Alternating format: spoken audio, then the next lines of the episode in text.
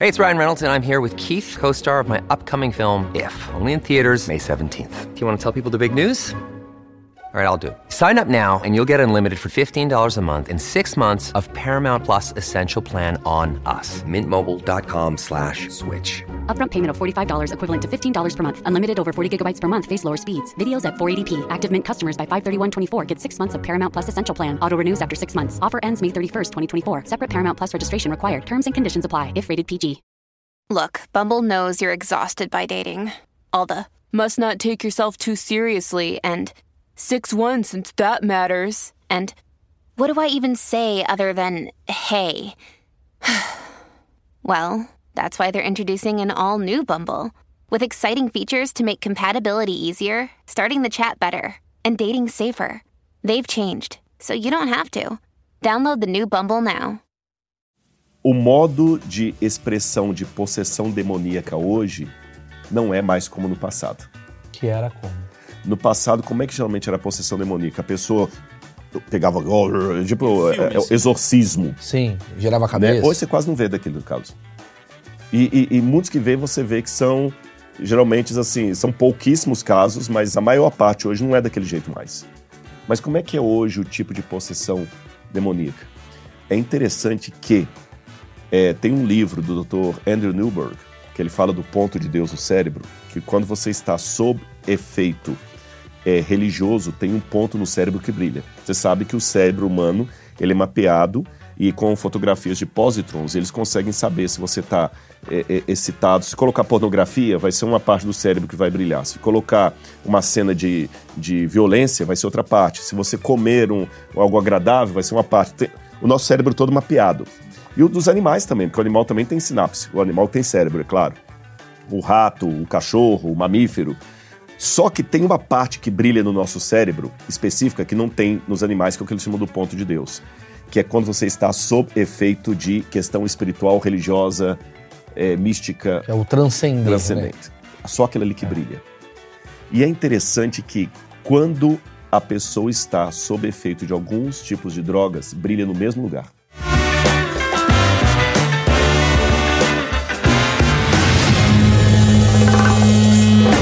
Senhoras e senhores, sem brincadeira, esse pra mim é o achismo mais esperado de todos. Marcão, eu falo isso como bordão, mas esse pra mim é o mais esperado, porque a primeira vez que eu conheci o Rodrigo Silva, obviamente foi num corte de podcast. Ah, sim. Sua vida mudou, você sabe disso, né? Verdade. Você é um cara que às vezes você fala assim, nossa, eu era pra eu estar aqui na Palestina, só que eu tenho que estar no flow daqui a três semanas, porque o corte bombou. Rodrigo Silva, cara, como é que eu falo? Teólogo, é, arqueólogo, todos os ólogos que pode ter. É um cara que é surpreendente, eu acho maravilhoso. Todos os cortes que eu já assisti dele foram muito legais. É um cara que é, entende muito da Bíblia e ele vai no fato da Bíblia para tentar entender melhor. Acho que eu falei bem sobre Nossa, você. maravilha, só faltou achólogo.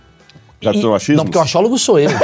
eu sou o achólogo. O Rodrigo vai falar sobre várias teorias imbecis que temos aqui nessa equipe. Temos, temos. Muita coisa. Temos. E vai ser uma entrevista diferente das que você já viu anteriormente.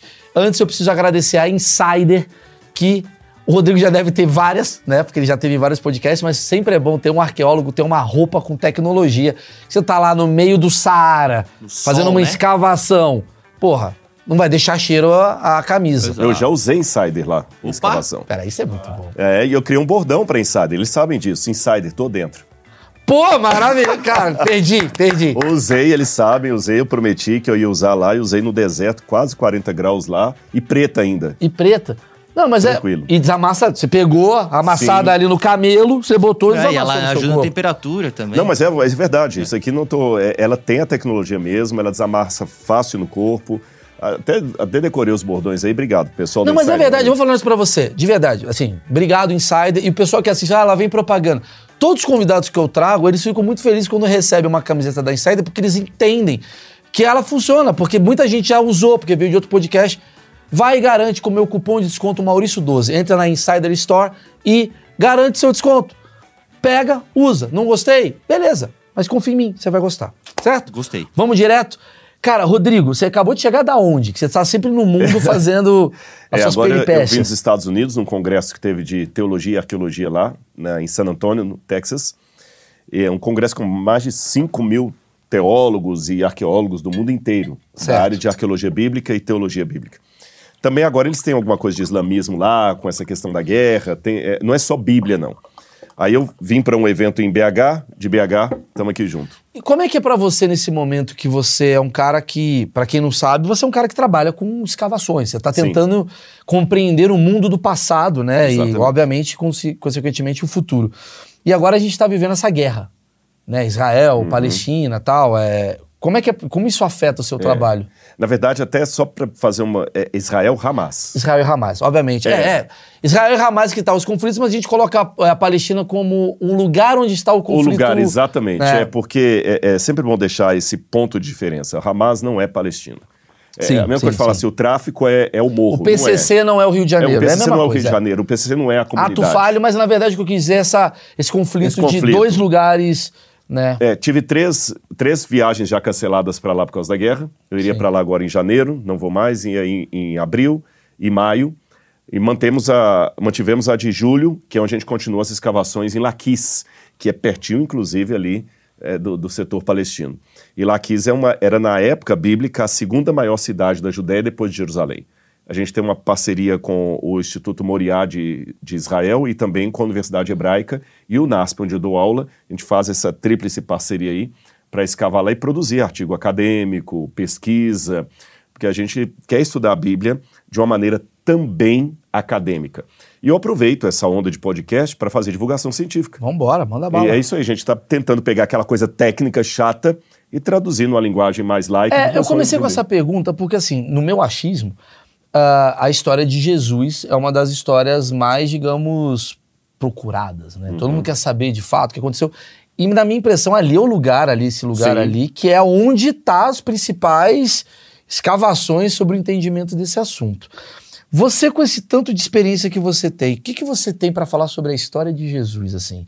O que de fato foi verdade, o que de fato foi mentira? Jesus realmente existiu?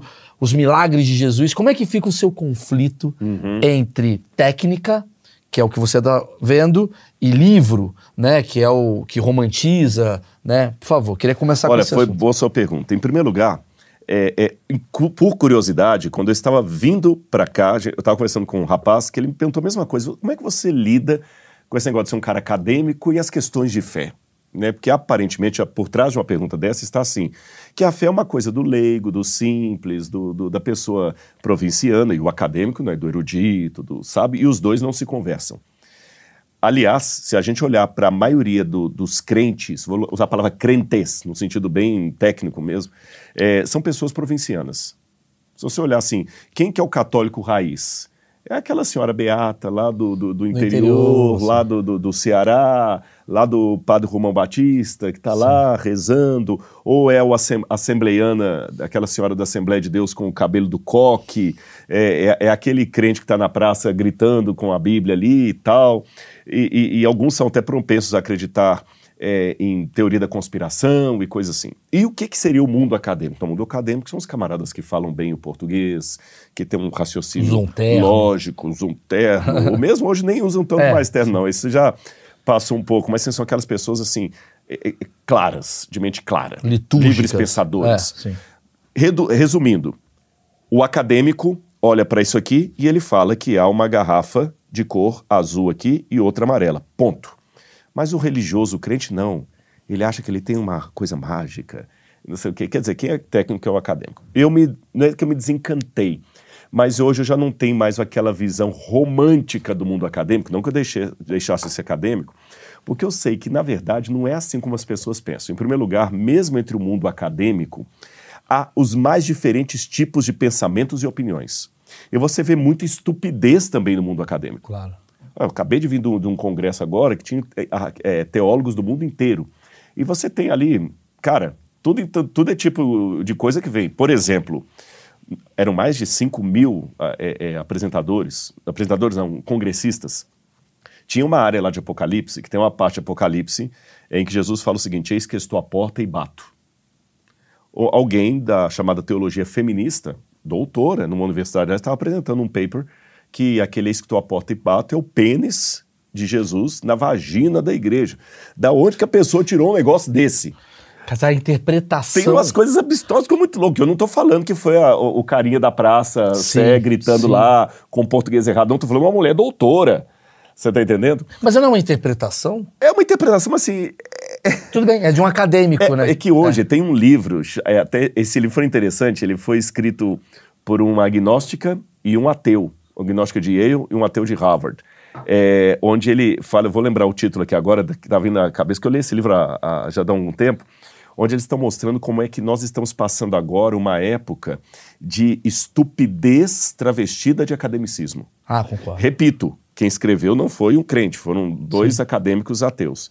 É, é, eles até falam do cinismo, pegando a, a teologia cínica da época de Diógenes e fazendo uma, uma, uma, um- uma, é, uma crítica ao mundo acadêmico hoje que está falando a pior idiotice com ar de cientificidade. Sim, sim. Você está entendendo? Sim, sim. E peraí, peraí, peraí. Então hoje não está muito no preto e no branco, não. E eu prefiro dividir a história assim. Você tem a situação do leigo, do acadêmico e tem a sabedoria. Eu busco a sabedoria. Claro. E qual a diferença entre os três? Bom, eu vou colocar um provérbio chinês. A pessoa provinciana, leiga, ele olha para as flores e são só flores. As árvores são só árvores. Os pássaros são só pássaros. O acadêmico, não. Ele olha para as flores, elas não são flores. Ele dá o nome técnico dela, a Constituição, pá, pá, pá, as árvores. E o sábio? Ele olha para tudo isso e elas voltam a ser flores, voltam a ser. Porque você vê que no mundo acadêmico, olha, são as piores patologias hoje estão entre pessoas com diploma de doutorado. São os caras mal resolvidos. O cara que você vai, vai ver, ele já está, sem querer julgar ninguém, o cara está na 15 relação dele porque ele não dá certo com nenhuma, o filho não conversa com ele. Quer dizer, o cara é um erudito, sabe tudo sobre a unha encravada do pé de, de, de Aristóteles. Mas o cara não sabe nem como manter a relação Que curioso você está me trazendo aqui, porque o achismo em geral iria me trazer uma, uma visão que é um cara que ele é teólogo, né, um cara que é técnico, estuda a igreja, no caso, tal, e ao mesmo tempo ele é um arqueólogo, a tendência é ele diminuir a fé. Aham. E para você ela aumentou. Aumentou, aumentou. Eu não respondi daquela pergunta que você me fez Sim. sobre Jesus. Eu vou respondê-la, tá? Não estou fugindo dela. Sim, Mas eu sim. queria dar esse preâmbulo para você saber até qual é que é o cara que está aqui. isso, cara. É, a fé é, é que também tem uma versão distorcida da fé.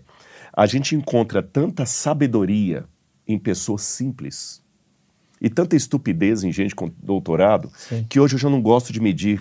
Na verdade, eu não gosto de medir ninguém, porque a gente não pode julgar ninguém. Mas eu não gosto de rotular as pessoas pelo título acadêmico. Claro. Eu prefiro rotular o seguinte, pela sabedoria de vida, as pessoas estão bem resolvidas Vivência, né? consigo mesmo, vivência e tudo mais. No meu caso específico, eu tenho pessoas que eu amo muito e respeito muito e que não chegaram à conclusão de fé.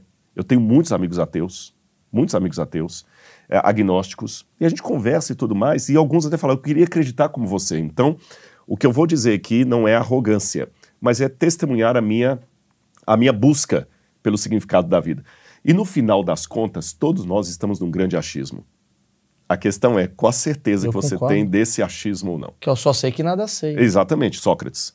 Agora, vamos à pergunta de Jesus, para também não ficar uma coisa muito vaga. Não, relaxa, vamos embora. É, você falou assim, ah, tá, as evidências de Jesus. Hoje eu tenho, pena que por eu não ter vindo de casa, eu não trouxe um livro para você que eu prometo que vou mandar. Por favor. O Ceticismo da Fé, que eu escrevi. O título até já, O Ceticismo, da Fé. Muito forte. É, eu tenho mais provas históricas e arqueológicas hoje sobre a existência de Jesus de Nazaré do que sobre Alexandre o Grande, Pitágoras. Ah, já que eu falei Pitágoras, vou até pontuar aqui. É, é- é interessante que, por muito tempo, foi colocado que Pitágoras seria justamente o grande homem a ser buscado. Muitos céticos, sabe, colocavam, a gente tem que preocupar é com, com Pitágoras e não com Jesus. Sim. Só que, tá bom, Pitágoras. O que que Pitágoras deixou de legado? Alguns fragmentos dele, tá certo? E questões de matemática que Ah, umas atrapalhou. nota vermelha no meu É, boletim. Nota vermelha. É, nota vermelha no seu é. boletim e que você xingou a mãe do cara errado. Ah, é? Porque a gente nem sabe se o teorema de Pitágoras é dele. Ah lá, pegando fama aí. Peraí, Pitágoras então é uma fake news. Mas por uma certeza, você xingou a mãe do cara errado. A vida toda você xingou Quer a mãe dizer, do cara eu errado. não aprendi, nunca vi pra que que usa, É. e ainda eu xinguei o cara errado. Xingou o cara errado, porque a- a- o chamado teorema de Pitágoras já era usado pelos egípcios Lá Antes em mesmo de Imhotep, Pitágoras. Imhotep. Eu tô falando de 2100 a.C., Imhotep. Tá certo? Roubou a ideia de outro. Hã? O cara roubou a ideia do. do Roubou a outro. ideia. Então, o Pitágoras, se ele existiu, se, ele foi apenas um mestre místico que acreditava em transmigração de almas, sabe? E criou-se todo um, um- um legado sobre. É, é... Tô querendo lembrar que até o autor do livro Porque Eu Não Sou um Cristão, dá uma gugada aí, por favor, é, é Why Not a Christian? Ou Porque Eu Não Sou um Cristão. É o. o- nossa, daqui a pouco eu vou lembrar. Vou pegar aqui. É, é, o, o Pitágoras, eu não tenho nenhuma prova arqueológica dele. Os fragmentos que tem dos famosos ensinos dele são fragmentos datados de centenas de séculos depois da suposta existência dele. Tá certo? É, e, e- e a gente não, não, não, não, sabe nada versus nada do ponto de vista arqueológico ou historiográfico que comprove o Pitágoras. Já Jesus. Jesus não. Mas acho que Jesus é várias. inevitável. Acho que todo mundo sabe da existência. A questão... Hoje. Hoje, é. Santo Sudário, tem várias questões que É, acabou... Se fosse um tempo atrás, ninguém saberia também. Ah, é? É. O que, que foi a chave, assim? O que, que foi que você fala assim, Bom, cara, isso foi o que determinou provou, a né? existência... Provou. Provou, né? É, Provou, que- exatamente. É, vamos pegar primeiro, então, o, o, o, o que, que eu poderia dizer da evidência histórica de Jesus. Em primeiro lugar, tem uma técnica que a gente usa para estudar documentos antigos. Você entendeu? É, eu achei muito legal que eu fui ao banheiro de vocês, tem uma, fábrica, uma, uma frase salomônica lá, né? Use o banheiro como se fosse cometer um crime, não deixe vestígios. É isso aí. Achei legal demais, mas pô, vou copiar isso aqui. É, então, a gente tem mais ou menos um negócio desse, uma espécie de CSI que você usa com documentos antigos. Para eu saber se a pessoa que escreveu aquele documento estava escrevendo uma história real, uma história fictícia, algo que ele acreditava que era verdadeiro. Ou se era uma propaganda, por exemplo. Putz, é verdade. São técnicas muito sérias que são usadas. É, vou ter que te interromper pra falar um negócio, porque assim, nos tempos de hoje, a gente tá deixando vestígios pra caramba. Uhum. Né? Isso daqui é um vestígio, Uhum. né? Isso daqui é um livro, né? Da, da- da- do futuro. É, o outro, o cara no, no TikTok, são várias coisas. Mas no passado, pra você descobrir esse vestígio, quer dizer, ah, é muito estranho que a gente valorize, né? Estranho não, mas a gente. Pitágoras. Todo mundo fala do teorema de Pitágoras, mas ninguém vai a fundo entender se o patrão Não. De fato existiu. Exatamente. Isso, é essa a descoberta dessas coisas que me torna cético quanto ao ceticismo. Maravilhoso. Percebeu? Então vamos- pegar Jesus. É, já falei das técnicas que são usadas. Sim. É, então, por exemplo, quando a gente compara os evangelhos com as biografias escritas dos imperadores romanos, você vê elementos claros que demonstram que as biografias romanas, que a vida dos doze Césares, por exemplo, e outras coisas mais, você vê que há ali duas facetas: propaganda para enaltecer o cara ou para detonar com o cara. Você está entendendo? A maioria eram propagandas encomendadas pelos próprios imperadores. É como uma biografia encomendada, que o cara aí quer. é, olha, escreve uma biogra- biografia sobre o Obama, aí contrata um jornalista, o cara bota lá, e tem aquela biografia não autorizada. Que é aqui que a gente Que, gosta. que quer, é, que quer as detonar. histórias ruins. E aí, como arqueólogo, eu vou tentar verificar, junto com os historiadores, o que, que há de procedência ou não disso. Os evangelhos quebram todas as regras de uma biografia encomendada. Vou dar exemplos para vocês. Existem escândalos demais nos evangelhos para eu acusá-los de obra encomendada para criar um personagem. Vou dar exemplo. Os evangelhos mostram Jesus tendo medo de morrer. Se você pegar o que, que a propaganda da época dizia, você pegar Teógones, Aristóteles, eh, os grandes autores gregos e greco-romanos, nenhum herói poderia morrer com medo. Nenhum herói. Você tá certo? Você vê o Heitor, ele bate no Que é peito e alegoria, clama. né? Que é- Alegoria, ele não pode morrer com medo. Jesus demonstra medo. Pai, por que me deixaste? Por que me, por que me abandonaste? Afasta de mim esse cálice. É verdade, é Peraí, verdade. peraí, não, não, não bate. o- Ele é um herói humanizado. é um herói né? humanizado. E hoje, hoje você pode falar de herói humanizado, Sim. porque a gente está numa nova era. Se a gente estivesse fazendo esse programa aqui nos anos 90. 80, 90, você estaria com uma voz impostada. Boa tarde, estamos agora recebendo aqui cigarrão. o Claro, claro, um cigarrão claro, aqui, claro. tudo e tal, tudo assim editado e tudo. Não estaria descontraído. Se errar, bateu. Se derramar aqui, valeu. Essa informalidade de hoje não tinha nos anos 80. Então vamos pegar na época do primeiro século. Esses tipos de erro de mostrar o herói com medo não fazia sentido. Jesus conversa com mulher, pega a criança no, no, no colo, não fazia sentido porque um homem de renome não falava com mulheres em público. O próprio é, é, Sócrates, quando está ali para tomar cicuta no Fédon, quando conta a morte do Sócrates ali por envenenamento, ele manda tirar as mulheres da sala. Ele não aceitava mulheres entre ele. Você vê Jesus com Maria Madalena entre o grupo. When you need mealtime inspiration, it's worth shopping Kroger, where you'll find over 30,000 mouthwatering choices that excite your inner foodie. And no matter what tasty choice you make, you'll enjoy our everyday low prices, plus extra ways to save, like digital coupons worth over $600 each week. You can also save up to $1 off per gallon at the pump with fuel points. More savings and more inspiring flavors make shopping Kroger worth it every time. Kroger, fresh for everyone. Fuel restrictions apply. E a própria Bíblia tem alguns momentos, pelo que eu me lembro, que eles contavam os homens e falavam, é fora crianças Fora mulheres e, e crianças. crianças. Exatamente. Ou seja, a vida de Jesus ela quebra todos os paradigmas de uma de uma De um uma- herói de um herói criado, Sim. criado. Então, peraí, então uma coisa estranha nisso aí. Segundo, quando você pega a- o meu primeiro doutorado foi sobre o Evangelho de Lucas. É, eu trabalhei o texto grego de Lucas para descobrir uma fala de Jesus ali na hora da cruz. Minha tese toda foi sobre uma questão de vírgula. 600 páginas sobre uma vírgula, mas tudo bem. Isso, isso é que é doutorado. Mas a gente descobre ao fazer o doutorado coisas que não são o que você está buscando, mas você vai. Porque você tem que ler tudo sobre aquele assunto ali, vai pegando coisa de periferia. E sabe o que, que eu descobri? O Evangelho de Lucas foi uma peça jurídica, provavelmente, provavelmente, foi uma peça jurídica escrita para a defesa do apóstolo Paulo em Roma, dividida em duas partes, o livro de Lucas e de Atos. E toda a forma de descrever segue os critérios jurídicos de uma peça jurídica como era na legislação romana. Uma defesa? Uma defesa. Uma defesa. Então, Lucas, eh, tanto é que teve eh, eh, uma. William Ramsay foi o maior especialista em história romana da Inglaterra. E ele era cético. E ele já estava de saco cheio de ouvir pessoas defendendo Bíblia. Ele falou: quer dizer, eu vou provar que esse negócio aqui é, é- é balela. Ele pegou um sabático e viajou por toda a Ásia Menor com um objetivo. Sabático, para quem não sabe, na academia você tira.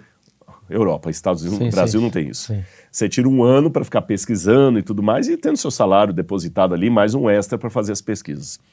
Ele procurou provar que Lucas estava errado de A a Z, porque tinha muitas discrepâncias, por exemplo, entre uma forma que Lucas usava um termo técnico e uma forma como você encontrava aquele termo técnico em Cícero, ou Suetônio, Tácito. E depois de um ano investigando, ah, William Ramsay descobriu que Lucas não cometeu um erro sequer. E quando ele percebia os achados arqueológicos de inscrições, estelas, documentos, ele percebeu que onde havia discrepância entre Lucas e Tácito, por exemplo, Lucas é que estava certo.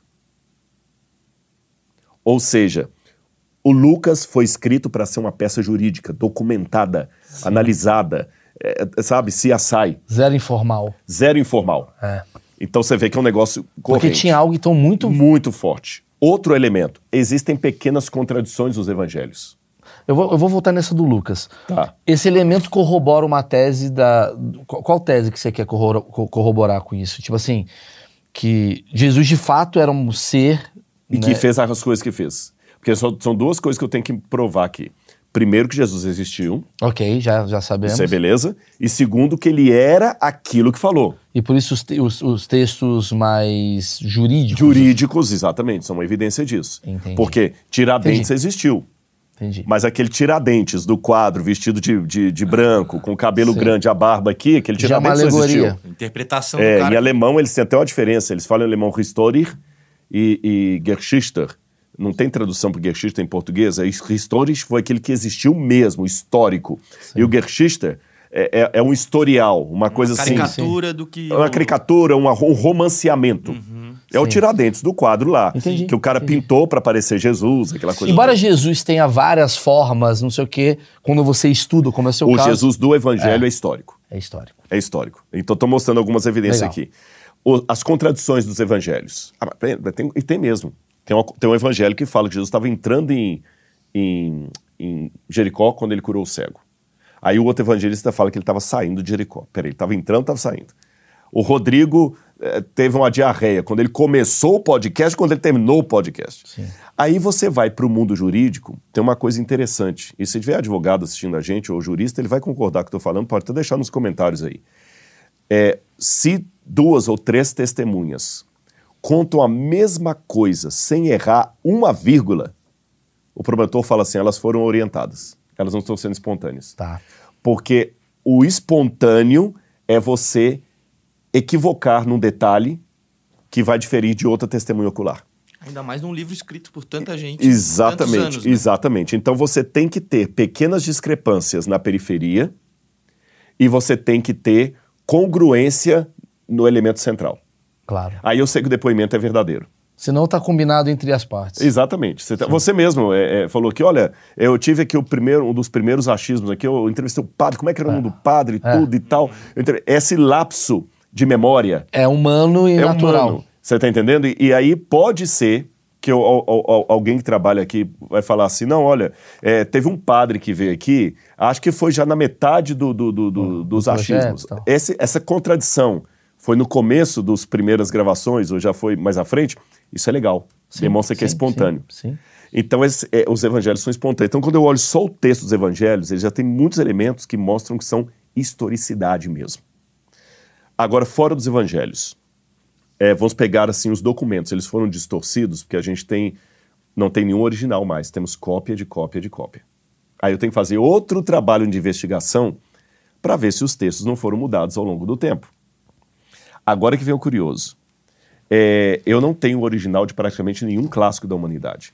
Eu não tenho o original da Ética Nicômaco de, de Aristóteles, eu não tenho o original da, da Ilíada de Homero, eu não tenho os originais também nem da, da, da Guerras Gaulesas de Júlio César. Você tem cópia de cópia de cópia de cópia. Aí quando você vai nesses documentos mais antigos, por exemplo, das Guerras Gaulesas de Júlio César, tem uma meia dúzia de cópias e a mais antiga está mil anos distante da original. Claro. Quando você pega a, a, sei lá, a tetralogia, você pega a tetralogia, você tem lá 12 cópias e a cópia mais antiga está 800 anos distante do original. Isso dos clássicos da humanidade. Quando eu pego o Novo Testamento, eu tenho mais de 5.800 cópias. E a distância entre a mais antiga e o original são de algumas décadas. Então, do ponto de vista da crítica textual, nenhum livro, eu posso afirmar agora não como crente, como acadêmico, nenhum livro é mais documentalmente bem atestado do que a Bíblia. Nenhum, nenhum. Isso aqui pode checar, pode procurar, não tem como, você está entendendo? E por que que ganha esse hype toda a Bíblia logo assim? Ganha um hype, né? Um- É. É, pô, ele tem uma credibilidade. tem Por que, uma que a Bíblia consegue essa credibilidade? tá querendo É, é, dizer? e logo, sim, foi lançada, né? De tantas cópias e tal. E por que que ela ganha essa Eu popularidade? vou, eu vou responder com uma pergunta que eu não tenho resposta, mas que vai te pôr para pensar. Tá.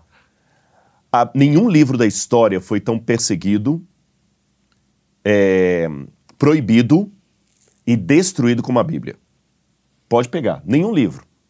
Mesmo quando a Europa foi cristianizada, a Bíblia ainda foi destruída, proibida e tudo mais. Nenhum livro. Se pegar o Bhagavad Gita, livro dos Vedas, o Enuma Elish, o Gilgamesh, ah, os poemas homéricos, nenhum desses livros foi tão proibido e destruído como a Bíblia.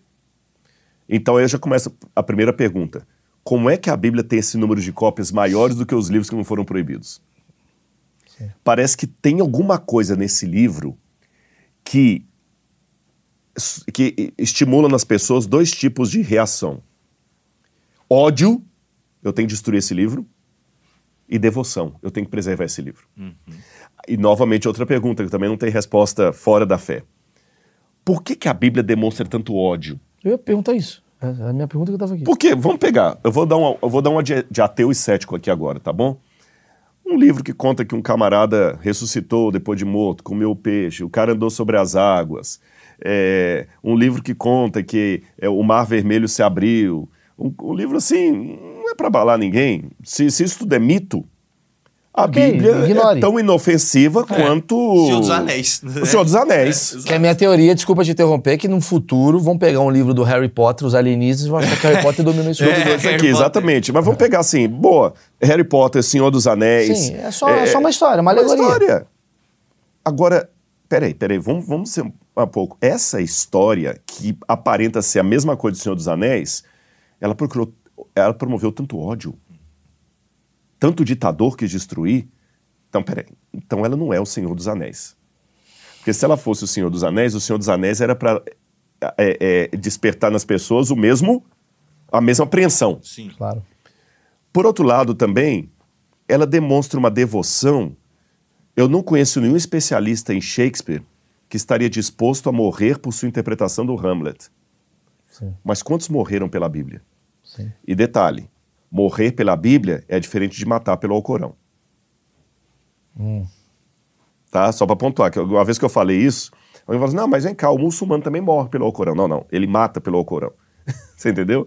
Ele não está disposto a lá, eu, pode me matar, que eu morro pela minha fé no Alcorão. Ele está indo é, com, a- com, a- com o avião nas Torres Gêmeas lá e destruindo. Não, mas é curioso saber O, por o mártir não. Eu- a- embora houve desmandos em nome de Jesus, guerras e tudo mais, mas de modo geral você teve muitos cristãos falando assim: pode me matar, mas eu não vou ceder ao que eu creio por causa desse livro. Sim.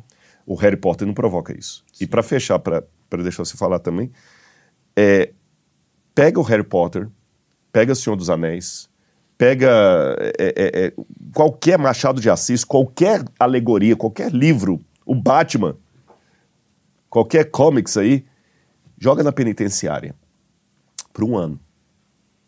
Quantos presos deixarão de ser traficantes, é, estupradores? Quantos presos deixarão de ser corrompidos porque leram Senhor dos Anéis? Mas- Mas é daí que vem o ódio, talvez, da Bíblia, porque a Bíblia ela transforma as pessoas e aí as pessoas elas não têm mais o controle do Estado. Pode do- ser, pode ser. Ou, se você me permite agora responder como crente, até que eu estava respondendo como um cético, Por favor. existe alguma guerra espiritual, parafraseando o Shakespeare, o Hamlet, né? Há mais coisas entre o céu e a terra que imagina a nossa avança filosofia.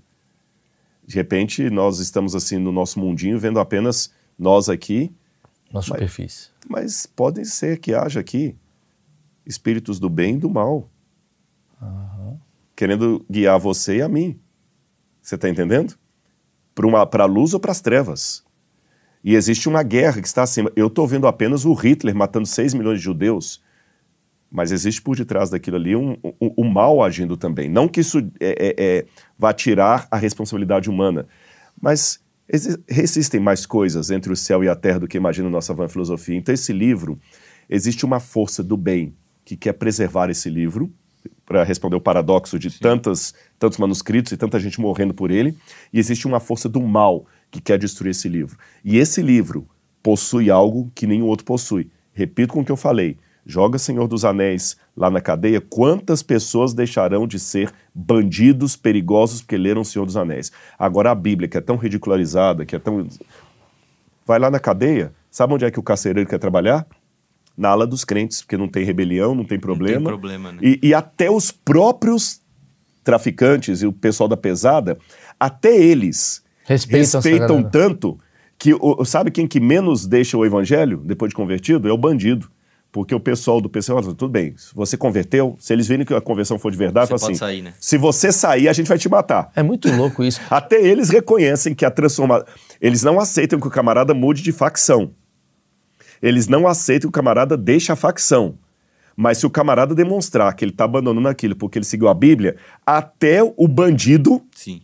tem um código de ética e fala assim: não, se ele virou Bíblia, vamos respeitar e deixar ele seguir a Bíblia. É, e a gente já teve gente aqui A gente teve aqui, inclusive, teve até um caso aí de um cara que faleceu aí, mataram um cara, né? O cara que ele contou todas as histórias de como funciona esse tribunal do crime e ele morre. Porque ele falou, ah, eu não fui pra igreja tal, a galera queria que eu fosse pra igreja. É isso, tipo, É você. Se você vai pra igreja, vira um homem de fé, é a única coisa que faz você, digamos, ter uma liberdade Ou fora. seja, se até um camarada do, da- da- Do mal, do mal vamos dizer, pesada. bandido, respeita esse livro. Eu concordo. Tem Eu- alguma coisa nesse livro que. Por isso que eu, como acadêmico, não vejo conflito entre ser uma pessoa que tem fé e tenho razão trabalhando juntos. Rodrigo, eu vou te fazer uma pergunta que assim, o, padre que eu tava falando, eu esqueci o nome, Meu cara. Deus, vou pegar aqui, peraí. Padre Juarez, eu acho. Juarez, Padre exato. Juarez. Hum.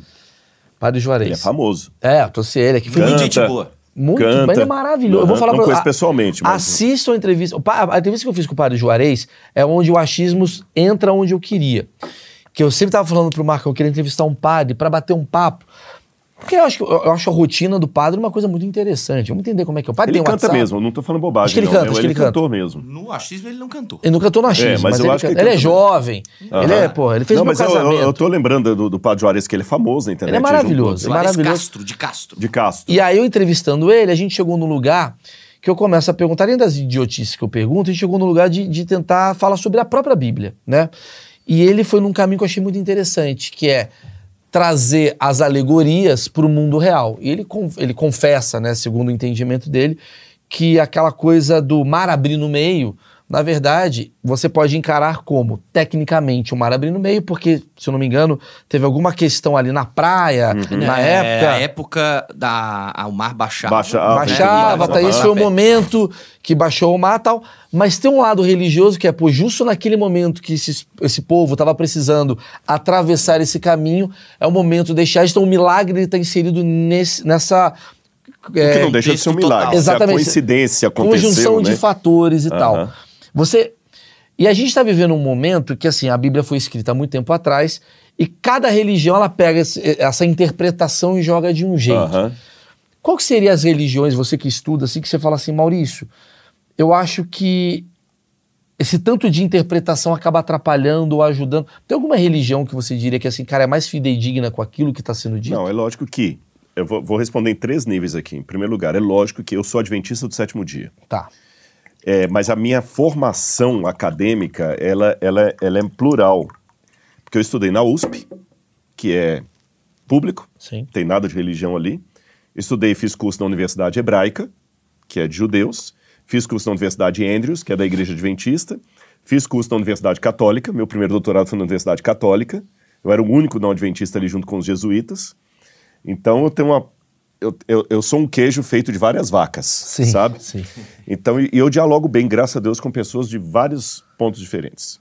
E sempre eu gosto de repetir uma frase, ela é atribuída a Santo Agostinho, mas a gente não tem certeza se foi Santo Agostinho, mas ela não deixa de ser verdadeira, que diz assim: no essencial, unidade, no não essencial, diversidade, em tudo, caridade.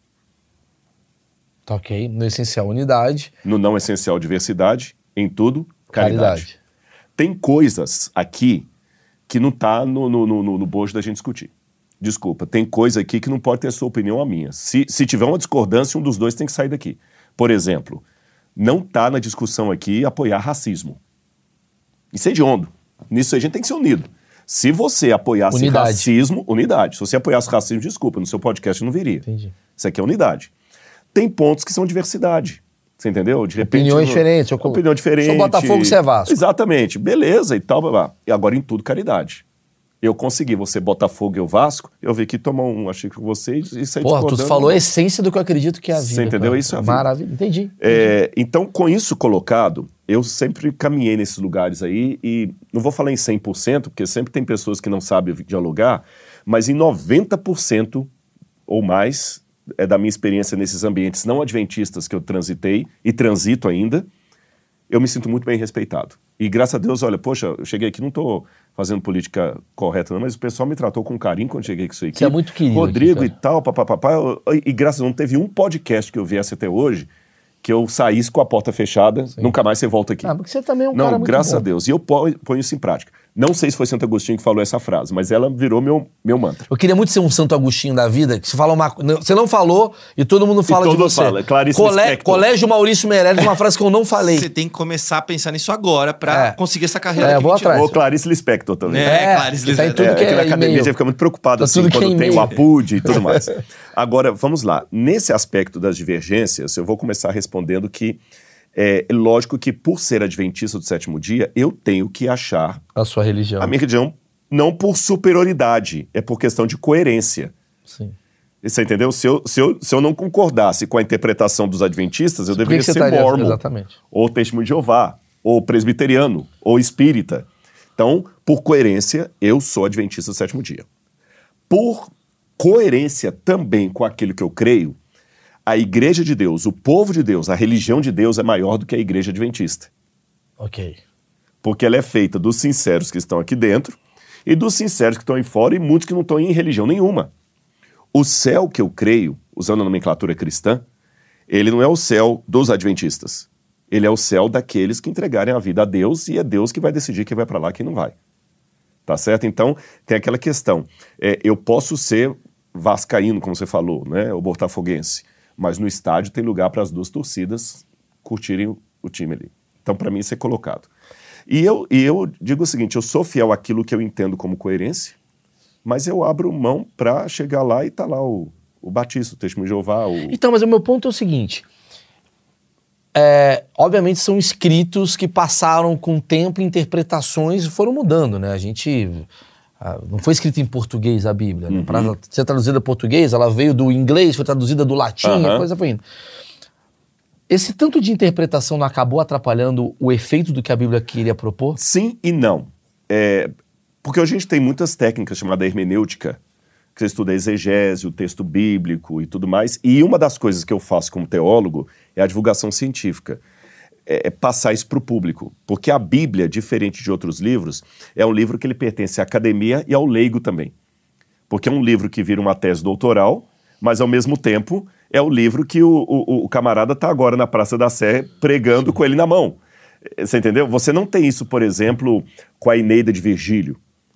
Os latinistas estão estudando a Eneida de Virgílio, está vendo uma tese doutoral, mas você não tem, eh, a não ser um nerd da vida que vai virar um acadêmico, você não tem ninguém é dentro do ônibus lendo a Eneida de Virgílio lá, eh, você entendeu? Ou citando a Eneida de Virgílio enquanto está capinando o, o lote ali. A Bíblia não, a Bíblia transitou desde o mundo provinciano até o mundo acadêmico, desde o, o camarada semi-analfabeto lá que aprendeu ali na Bíblia, eu conheço vários casos, até aquele que está ali em cima. A, a Bíblia está dentro da cadeia e está dentro da USP, virando tese doutoral. A Bíblia está. Você está entendendo? Então ela, ela é, ela é um livro sem igual nesse sentido. E por isso a gente tem que le- respeitar isso aí. Então é, é esperável que venham múltiplas interpretações. E, por exemplo, já que você perguntou do Mar Vermelho, eu vou contar uma. uma provavelmente, eu não assisti a entrevista com o Padre Padre Juarez, mas eu vou assistir. Está no YouTube? Tá né? no YouTube, tá no YouTube. É, é, eu tive uma, uma posição dentro da Universidade Católica que exatamente ia chocar com alguma coisa do padre Juarez. Eu estava único não católico ali, no meio de jesuítas, aula do padre Alberto Lepoignet, um francês, e a gente estava lá e ele falando do mito do Mar Vermelho. O mito, o mito. O mito não é o Bolsonaro, não, o mito do Mar Vermelho. o mito. Falou três mitos aqui, já virou corte. Já virou corte, Já, já, tá viu? aí, Já já, tá tá, aqui, ó, já bombando. tá Rodrigo aqui, apoia o Bolsonaro. Aqui, ó. Aí o que que acontece? Me leia agora, né? Então, quer dizer, o mito do Mar Vermelho. O mito do Mar Vermelho, o mito do Mar Vermelho. Toda gente sabe que é um mito e tudo. Eu levantei a mão. Perguntei assim, padre, por que o mito? Aí ele olhou assim. Eu lembro que tinha um colega polonês do lado assim. A maioria era estrangeiro. Como é que esse camarada tá fazendo o doutorado, fazendo uma pergunta estúpida dessa? Aí, eu, quando eu vi o- a reação da SAP, foi um negócio tão, tão doido, como se eu estivesse defendendo terraplanismo dentro da faculdade de física da USP. Então, a Terra não é plana? A sensação foi essa. Aí eu falei, não, não, não, calma, deixa eu explicar. Deixa eu fazer uma pergunta para o senhor, padre. Maria era virgem quando Jesus nasceu?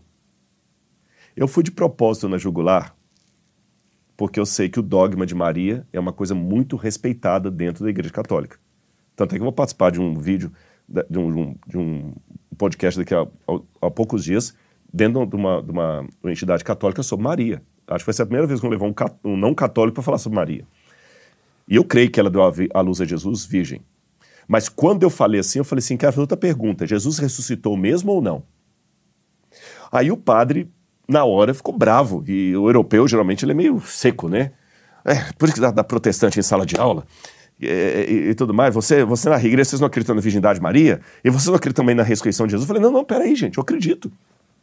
Eu acredito que Maria era virgem quando deu a luz a Jesus e acredito na ressurreição. Eu só estou querendo entender o critério. Eu só estou querendo ent- entender o critério. Por quê? Vocês dizem que o Mar Vermelho se abrir foi um mito Porque cientificamente falando, é muito difícil falar que o mar se abriu, como a Bíblia menciona, e o povo atravessou ali. Só que cientificamente falando, Uma mulher é, virgem. uma mulher virgem dar à luz a um bebê também é ridículo. Nenhum, nenhum ginecologista vai, vai, vai afirmar isso. Também é ridículo dizer que Alguém um homem que morreu, morreu mesmo, não foi paralisia do sono, não. Ele morreu depois de três dias morto. Ele ressuscitou, comeu pão e peixe, ainda subiu para pro, pro, a estratosfera num corpo físico, sabe? Também é ridículo. Então, peraí, qual que é o critério?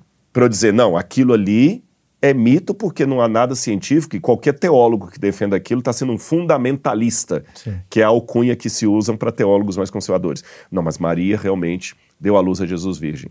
Então, assim, é, é, é, é, eu estou discordando, mas com muito respeito por você, que eu não conheço pessoalmente, tá? Eu queria entender qual o critério teológico da Igreja Católica, porque tem muitos teólogos que afirmam que é um mito o Mar Vermelho, mas afirmam que Maria Virgem não é mito. E Paulo falou: se Jesus não ressuscitou, é vã nossa fé. Esquece tudo. Ah, isso eu não, já, isso eu já tinha me escapado. É, Paulo disse, Paulo, o apóstolo Paulo, que era um intelectual. Primeiro Papa. Não, né? não, não, Paulo não foi Papa. Não foi Paulo? Não, Paulo foi um- o maior teólogo do Novo Testamento. Entendi. 75% do Novo Testamento foi escrito pelo apóstolo Paulo. Tá. E o cara era, o cara era o cara. Se Paulo tivesse vivo hoje, você estava entrevistando ele aqui. Daí, Paulo, o convite. Fica o né? convite. É, Paulo ficou convicto. Aí, E- e- Entendi. aí, Aí Você tá falando da coisa assim. Paulo falou: se Cristo não ressuscitou, Nada aqui faz joga. sentido. Nada faz sentido. Porque tudo é um grande milagre. Exatamente. E, e Bultmann, que era um teólogo não católico, Bultmann era protestante, ele desenvolveu uma ideia protestante na- é, no início do século XX. Na verdade, não veio com ele. Você tem antes, desde o século XVIII, alguns teólogos protestantes que começaram a negar a ressurreição de Jesus. Bultmann, por exemplo, dizia que a ressurreição de Jesus foi uma grande parábola. Olha a explicação que Bultmann dava. Na verdade, Jesus morreu. E todo mundo pensou que a mensagem dele ia morrer com ele. E a ressurreição é, na verdade, a mensagem viver. Viver. Então, é, quando todo mundo pensou que matou Jesus, ele continuou vivo através da pregação. O fato da gente estar falando de Jesus é a ressurreição de É, Jesus. para Bultmann era isso. Sim. Mas quem nessa época levantou contra esses teólogos protestantes e levantou com aplauso foram os teólogos católicos. Católicos e anglicanos.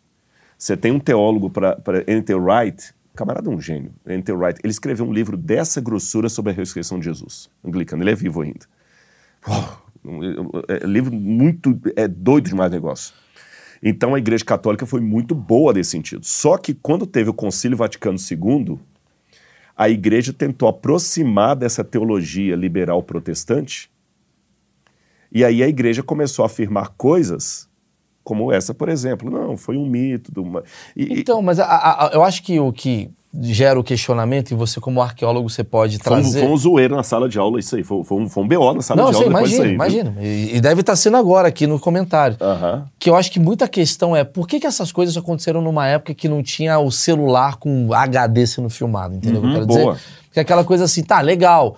Maria teve um filho virgem, bacana. Jesus ressuscitou, o mar abriu no meio, tudo numa época que foi escrita tal. Por que, que não tem agora? As pessoas vão falar, mas Jesus não vai voltar ao momento, tal onda de calor, tsunami e tal. Por que, que agora não aparece Jesus de volta? Boa pergunta. Olha, essa pergunta é excelente. Uma das indagações que Cristo fez em relação aos últimos tempos é: quando vier o filho do homem, porventura achará fé na terra? Por quê? E essa é uma indagação honesta, que o teólogo também faz. Por que Deus não se manifesta hoje como no passado? É, Você, você sabe que hoje não tem mais casos de virgens dando luz a Salvador em grutas? Acho é que não teria isso? mais virgem. Acho É, que já isso tem mais virgem, né? Esse também. O Exatamente. funk né? tirou um pouco, É, a galera. é, É, é, foi- e, e tudo mais, parece que é, os milagres se tornam cada vez mais distantes e, e- e anônimos. E a necessidade dos milagres maiores. Exatamente. Só que nós temos que ver alguns detalhes em ponta. Em primeiro lugar, a Bíblia, como ela resume, às vezes, num capítulo, 20 anos de história, a gente pensa que os milagres aconteciam toda terça-feira, 10 horas da manhã, quando o milagre já vai É, lá. ali na grutinha. A terça-feira do milagre urgente. Vai lá, 10 horas da manhã que vai ter. Um dia vai ser uma coisa. vai- Não. É porque ela contou num capítulo só. Mas houve muitos não milagres na Bíblia. Tá certo? Por exemplo, Jesus ressuscitou, é verdade. E Pedro foi liberto da prisão por um anjo, mas Pedro não foi liberto quando ele foi crucificado de cabeça para baixo. Paulo não foi liberto quando ele foi degolado. Muitos morreram, muitos foram entregues. E cadê o milagre? A gente pula esses textos. Parece que toda hora aparecia um anjo. É que para a gente, assim, co- como é a história de Jesus? Jesus morreu com 32. né? É, alguns colocam 33 anos, mas é- é- essa idade é aproximada. É, mas parece que é aquela coisa assim, em 33 anos aconteceu muita coisa. Exatamente. Ó, Paulo, É- é não que- sei o quê, andou, a água virou vinho, você fala, caraca, mas não aconteceu nada dos 60 a 93 É também. muito doido isso. Eu já te vi falar sobre isso, que tem uma história, na parte da história de Jesus ali, que é adolescência, juventude Aham. ali, que não tem muita Não, nós documentação, temos um hiato. né? Um hiato. E um silêncio. Não, é até falar sobre esses anos perdidos de Jesus, que alguma- algumas pessoas falam sobre ele ter ido pra Índia. Eu queria saber se isso, É, lá na Caxemira tem até o túmulo dele lá. e isso, isso, por acaso, é, seria ao contrário à Bíblia, ou seria Aham. possível, na história cristã, Jesus de fato ter ido pra Índia? Entendi. É, não, na- não temos nada é, arqueologicamente que comprove isso, a não ser uma soberba indiana. Eu vou explicar por quê. Uma vez eu, estava, eu, eu participei de um grupo de satsang. Satsang é um, é um- é um encontro é, de harmonização hinduísta, porque quando eu me tornei adventista, eu quis pesquisar tudo enquanto é religião, para saber o que é que eu quero isso aqui, o que eu podia, sabe? E aí eu estudei bastante coisa sobre, eu li o Bhagavad Gita, o livro dos Vedas, eh, esses encontros do satsang, e você tinha ali o encontro de harmonização, tudo. é muito legal, tá, pá, pá, pá. mas eu notei uma coisa, a Índia, por mais que ela tenha toda uma ideia de humildade e tudo mais, existe uma soberba indiana, e eu vou, hindu, hindu, é diferente, indiano é que pertence ao país da Índia, Do é religião. hindu é religião, hinduísta. Porque lá eles são católicos também. É, exatamente. Mas bem que os cristãos na Índia são. É, 2%, 2%, é. 3%, uma coisa assim. Que seria 200 bilhões de pessoas. É, exatamente. É, 200 bilhões de pessoas. São 300 bilhões de pessoas. É, tudo que é bom tem que passar pela Índia. Sim. Você entendeu? Tudo que é, que é, que é bom tem que vir para lá. Brahma foi lá, é, Shivananda foi lá, os grandes. O único que eles reconhecem como grandioso, mestre, que não passou por lá foi Jesus. Então tem que dar uma ideia de Jesus também passar por lá e transformar Jesus num yogi. Só que a ideia de. Tem até um alemão, Kester, que escreveu isso, eu escrevi o primeiro nome dele, o sobrenome é Kester, que escreveu Jesus viveu na Índia. É, e tudo que ele mostra não tem comprovação acadêmica nenhuma. Até porque é bem longe também. É, né, e a Caxemira tem ali. lá o túmulo lá, tem uma tradição que eles contam, mas tudo tradição oral. Mas, Rodrigo, só pra- pra tem gente nada, zero, zero. Só pra zero. gente não se perder que a, a pergunta foi boa, mas é aquela coisa que eu tava falando assim, tipo, eu achei muito interessante como você fala. A gente lê um capítulo e tem uma imagem de que aquilo aconteceu em três Direto, semanas. exatamente. Não, não tem. Então existe a possibilidade de. Só para voltar na sua pergunta, que ela é importante não perder, mas respondi a questão da Índia aí que você Sim, perguntou. responder. É, é, os milagres bíblicos também eram esporádicos. Ok, teve muito mais não milagres do que Não milagres do que milagres. Mas a gente teve milagres nos últimos anos? Teve. Que poderia ser considerado um milagre numa nova Teve. Bíblia? Só que aí agora eu tenho que explicar uma coisa interessante. A gente pensa que é só a tecnologia que muda. Deus, Ok. também, Deus também muda, não no sentido do caráter dele, que a Bíblia fala, o Senhor não muda. Deus não muda no sentido da essência dele, do caráter dele. Mas como ser humano que somos nós mudamos, Deus muda a linguagem para nos atingir. Por exemplo, a linguagem que eu estou usando nesse podcast aqui, certamente não é a linguagem que eu uso quando estou apresentando um paper acadêmico num, num congresso. Certamente não é a linguagem que eu uso quando eu estou num púlpito pregando na igreja. Certamente não é a linguagem. Vocês entendem? Eu sou o mesmo. A minha essência é única, mas eu me adapto ao ambiente que eu estou. Deus também. Então, o que, que acontece? Hoje, vou falar o seguinte: os poderes espirituais do bem e do mal, eles vão mudando a- a- as expressões. Por exemplo, por exemplo, é, o modo de expressão de possessão demoníaca hoje não é mais como no passado. Que era como? No passado, como é que geralmente era a possessão demoníaca? A pessoa pegava, tipo, filme, é, é, assim. exorcismo. Sim, gerava a Né? cabeça. Hoje você quase não vê daquele caso. E, e- e muitos que vê, você vê que são, geralmente, assim, são pouquíssimos casos, mas a maior parte hoje não é daquele jeito mais. Mas como é que é hoje o tipo de possessão demoníaca? É interessante que é, tem um livro do Dr. Andrew Newberg, que ele fala do ponto de Deus no cérebro, que quando você está sob efeito é, religioso, tem um ponto no cérebro que brilha. Você sabe que o cérebro humano ele é mapeado e com fotografias de positrons, eles conseguem saber se você está excitado. Se colocar pornografia, vai ser uma parte do cérebro que vai brilhar. Se colocar uma cena de, de violência, vai ser outra parte. Se você comer um, algo agradável, vai ser uma parte. Tem, o nosso cérebro todo mapeado. E o dos animais também, porque o animal também tem sinapse. O animal tem cérebro, é claro. O rato, o cachorro, o mamífero. Só que tem uma parte que brilha no nosso cérebro, específica, que não tem nos animais, que é o que eles chamam do ponto de Deus. Que é quando você está sob efeito de questão espiritual, religiosa, é, mística. Que é o transcendente. Né? Transcendente. Né? Só aquilo ali que é. brilha. E é interessante que quando a pessoa está sob efeito de alguns tipos de drogas, brilha no mesmo lugar. Uh. E é curioso que você dificilmente vê alguém sob efeito de drogas tendo uma alucinação para o bem. É uma possessão demoníaca atualizada. Seria as drogas. É verdade, né? O cara nunca bebe e fala, ah, vou dar uma cesta básica para aquela galera. Exatamente. É Ele fica, você pode olhar, ruim. o bagulho é ruim. O bagulho é ruim. Você está entendendo? No passado, com outra medicina, você é expulsado. Até as drogas que são consideradas, digamos assim, ayahuasca, por exemplo. Aham. Uhum. Pois é, a pessoa tem, tem transes místicos e eles são perigosos. Porque, sabe uma coisa? Se eu sou seu amigo mesmo, qualquer contrato que eu fizer com você vai ser na lucidez. Uhum. Se eu uhum. aproveitar a sua assinatura no momento que você está mal, eu não sou seu amigo. Mas e o vinho que Jesus bebia? Boa Rodrigão. pergunta, boa pergunta. Pô, Muita gente é, Essa não deixa o vinho passar, não, Maurício. Pô, Bota ele contra a parede. Pode botar, vamos lá. Não, e faz sentido. Jesus fala cabernet só vinho. Antes de passar pano, antes de passar pano, antes de falar do vinho, eu vou falar do vinho. Só quero colocar um parênteses aqui também que eu vou chamar agora a atenção dos crentes. Teve um episódio que conta, uma alegoria que contam, que estavam John Huss com um amigo diante de uma grande catedral da Europa. E eles estavam re relembrando um episódio da Bíblia em que Pedro e João estavam diante do templo de Jerusalém e chegou um paralítico e ele falou assim: Eu quero uma esmola. E Pedro falou assim: Eu não tenho prata nem ouro, mas o que eu tenho te dou. Em nome de Jesus, levanta e anda. Aí o um amigo de John Huss estava falando com ele assim: Pois é, hoje a igreja tem tanto ouro e prata que ela não precisa mais reclamar como, como Pedro. Não tenho prata e ouro, né? Que hoje tem. Ele falou: É, mas eu não tenho mais autoridade para dizer em nome de Jesus, levanta e anda. É verdade. Então hoje também está faltando a chamada Igreja de Cristo, aquele compromisso, aquele jejum e aquela autoridade espiritual para expulsar um demônio definitivamente em nome de Deus. Não estou falando desse charlatanismo que tem por aí, que o camarada faz show, vem cá que eu vou expulsar, e tudo mais, vem sei, cá, sei, capeta, sei. não é, você entendeu? Estou falando daquela coisa real mesmo. Hoje o cristianismo, e isso em parte, eu vou entrar na questão do vinho, isso, em parte, responde por que, que os milagres estão ficando cada vez mais raros. Porque para ter o milagre tem que ter fé genuína. Tem que ter lucidez. Tem que ter lucidez e fé. Lucidez, eu vou pegar essa palavra para responder a questão do vinho, e a fé genuína.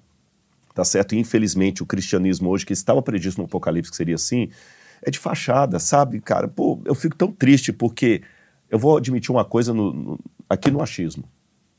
Isso não é achismo, infelizmente é certeza tem muita gente que está ficando ateu graças aos cristãos. Sim. É Você uma sabe reação. que a Índia hoje era para ser o maior país cristão do mundo? Você sabia disso? Você falou 3% aí. É. Sabe o que, que não é? Quando Gandhi. Leia uma biografia de Gandhi, eu quero lembrar o nome de uma autora que escreveu uma das melhores biografias de Gandhi, que eu li, eu vou lembrar, daqui a pouco é o nome dela, a, a cabeça. Ela, ela foi, ele foi para a Índia, para a África do Sul, para estudar direito. Gandhi. É. Gandhi. E ele foi frequentar, porque começou a ler os evangelhos, igual você falou no início, pô, cara, eu quero conhecer mais sobre isso aqui, que é tão fascinante. O Gandhi ficou fascinado, porque ele via o regime de castas. Sim, a divisão. De, né? de Brahma, aquela coisa toda. E ele viu no evangelho uma mensagem tão libertadora e falou, pô, eu tenho que conhecer os seguidores desse cara aqui. Quando ele foi nas igrejas, ele foi tão maltratado é. por racismo. Doideira, né, cara? Que ele falou aquela famosa frase que aqui não é Clarice Lispector, não, isso é real. O Gandhi falou: Eu não me torno cristão por causa dos cristãos. Que é aquela história, né? Jesus é legal, que atrapalha o fã-clube. É o fã-clube, é verdade. Sim. Sabe? Jesus o que atrapalha. É. Então, assim, é, é, eu fico preocupado com isso. Eu não, não, não sou perfeito, tenho muito defeito, mas eu sei que a minha vida pode ser a única Bíblia que muita gente ainda está lendo. Não, é interessante essa sua frase, te interrompendo um pouquinho, e tem uma coisa que é quase é, o fato de você ser cristão não impede de você ser um. Pisar na bola, mas eu tenho uma responsabilidade. É, não, você tudo bem, não digo você. Mas o que as pessoas acabam confundindo é. Pelo que você está me falando, é, a história de Jesus é uma história maravilhosa.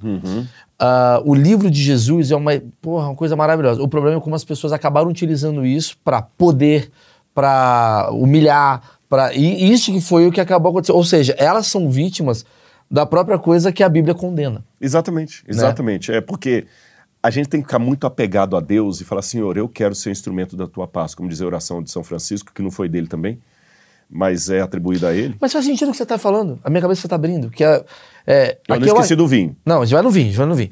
O achismos, ele é um lugar que é uma pessoa plenamente ignorante, muito, assumidamente ignorante, no mundo onde todo mundo tem certeza. E é que eu bato papo com pessoas, né? Eu vou tentando entender como é que é a vida de cada um. E aí eu vou criando outros achismos. E tá chegando agora um que é, curiosamente, no momento onde as pessoas mais estão com uma. Eu não vou falar o termo saúde mental, vou usar o termo doença mental. Porque a gente tá com doença mental, tá todo mundo com a mente. uhum. É, é curiosamente o momento onde Jesus está menos presente Exatamente. na nossa mente. Exatamente. E por quê? Porque Tem nós estamos expulsando. Jesus agora é secundário. Maurício, eu vou tudo ou nada.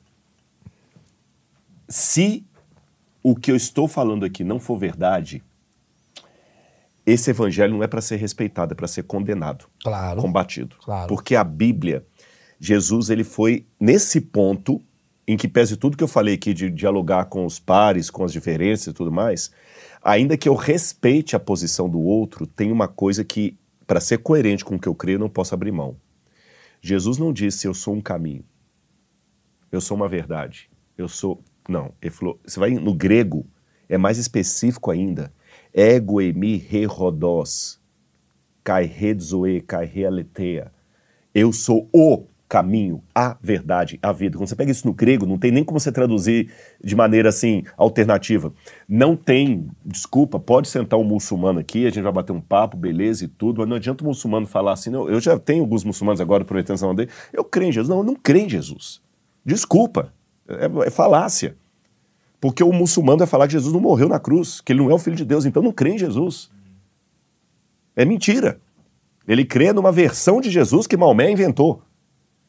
Porque Jesus, ele não falou, eu sou mais um profeta. Jesus não abriu a possibilidade de falar o seguinte, não, é, pode escolher Buda, Ananda Maimá, Mahatma Gandhi, é, é, ou eu, ou, ou, ou, ou Shivananda. Não!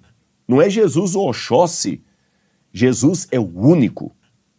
A Bíblia não é mais um livro de Deus, ela é a palavra de Deus. Então eu tenho que ter uma responsabilidade assim. Eu falo com você, eu não nego, eu não nego. E tem dado certo até hoje. Eu estou aqui batendo um papo no achismo, mas eu estou pregando. E convidando as pessoas a, a ver essa mensagem, porque ela muda a vida. Ela muda a vida. Agora, se isso aqui for mentira, aí eu concordo com quem tem que atacar, porque é a pior mentira da história. Então, mas a gente E se for verdade, é a maior verdade da história. Aí você pegou essa história do Maomé, que é muito curiosa, né? Que Maomé é uma religião que vem depois, né? É. O, o Islã, né? É, sexto século, É, o sexto século e tal. sétimo. Só que tem gente que já também trata a história de Jesus como uma cópia. Eu já vi alguns relatos, acho que eu queria que você falasse Uhum. Sim. isso. Que é aquela coisa de você colocar um homem no centro de tudo e tal. Te- eu- eu o Zeitgeist. Isso, Zeitgeist. Zeitgeist. Que já fala que o cristianismo ele já é uma cópia de um outro livro lá do passado e tal. Eu queria que você falasse um pouco sobre Tá. isso. O Zeitgeist, é, dentro da academia, ele é ridicularizado. É porque existem coisas também que você sabe que são para poder... Sensacionalismo. Sensacionalismo. Eu vou dar um exemplo de um sensacionalismo recente, que até conversando com um aluno meu que está terminando o doutorado dele em Harvard, estava contando os bastidores. Em Harvard apareceu uma professora teóloga feminista chamada Karen King, doutora em Harvard, professor de Harvard, que falou, descobri o evangelho que fala da esposa de Jesus. Vocês ouviram esse babado aí? Já vi. pá, pá, pá, pra todo lado e tudo e tal. Eu, na época, eu fiz observações críticas respeitosas, falei, uma professora de Harvard afirmando assim claramente tudo, e vários especialistas em cópita falaram, cuidado, cuidado, cuidado, e depois viram que o documento era falso. O papiro era antigo, mas a, a tinta Era depois. era posterior. papiro. Mas o estrago já estava feito. Sabe? Por que isso? Alguém me falou, Harvard esteve três vezes para fechar a escola de divindade de Harvard. Porque quem quer estudar a Bíblia é crente. Ateu não quer. E como Harvard está diminuindo o interesse das pessoas em serem teólogas, para que manter a escola de divindade? E a terceira vez que Harvard estava para fechar a escola, essa professora, imagine, todo mundo está desempregado. Doutorado em Harvard, professor de Harvard, no outro dia desempregado, o que você fazer com doutorado em grego Novo Testamento? Sendo que não está tendo emprego para O teólogo. mercado não tá legal pra essa galera. né? Não tá, não tá, não, o mercado não tá mesmo. Tá diminuindo. Eu tive na Universidade de Chicago semana passada lá, o departamento de assiriologia tá, tá, tá, tá acabando, porque quem quer estudar assiriologia? Eu gastei tanto tempo estudando acadiano, hoje a inteligência artificial traduz em três segundos o que eu precisaria de horas.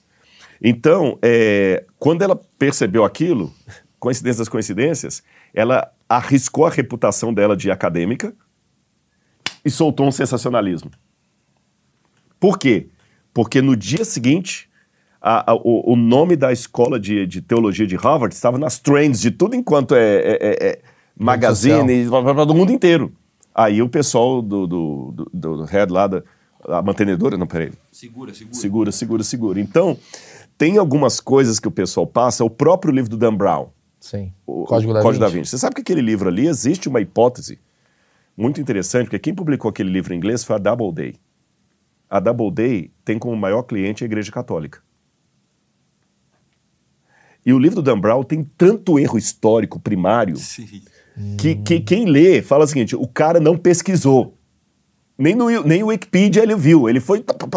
Mas erro assim crasso, ele coloca a data de Paris numa época 300 anos depois dos Paris, ele confunde eh, o pessoal do século. que já tem quase 20 anos Entendi. que O Zeitgeist é meio isso, né? Tipo, é uma, é uma série de informações. Exatamente. Então, o que, que o pessoal pensa? Que alguns desses negócios que eu soube, porque o próprio Código da Vinci falei, surgiu para fumaça, cortina de fumaça, para abafar outra coisa. O Zeitgeist também surgiu assim para ninguém está interessado nesse sentido para abrir o jogo com você se é verdade ou não. Porque até descobrirem, eu já ganhei dinheiro com aquilo. Sim. Se eu escrever um livro agora aqui, né?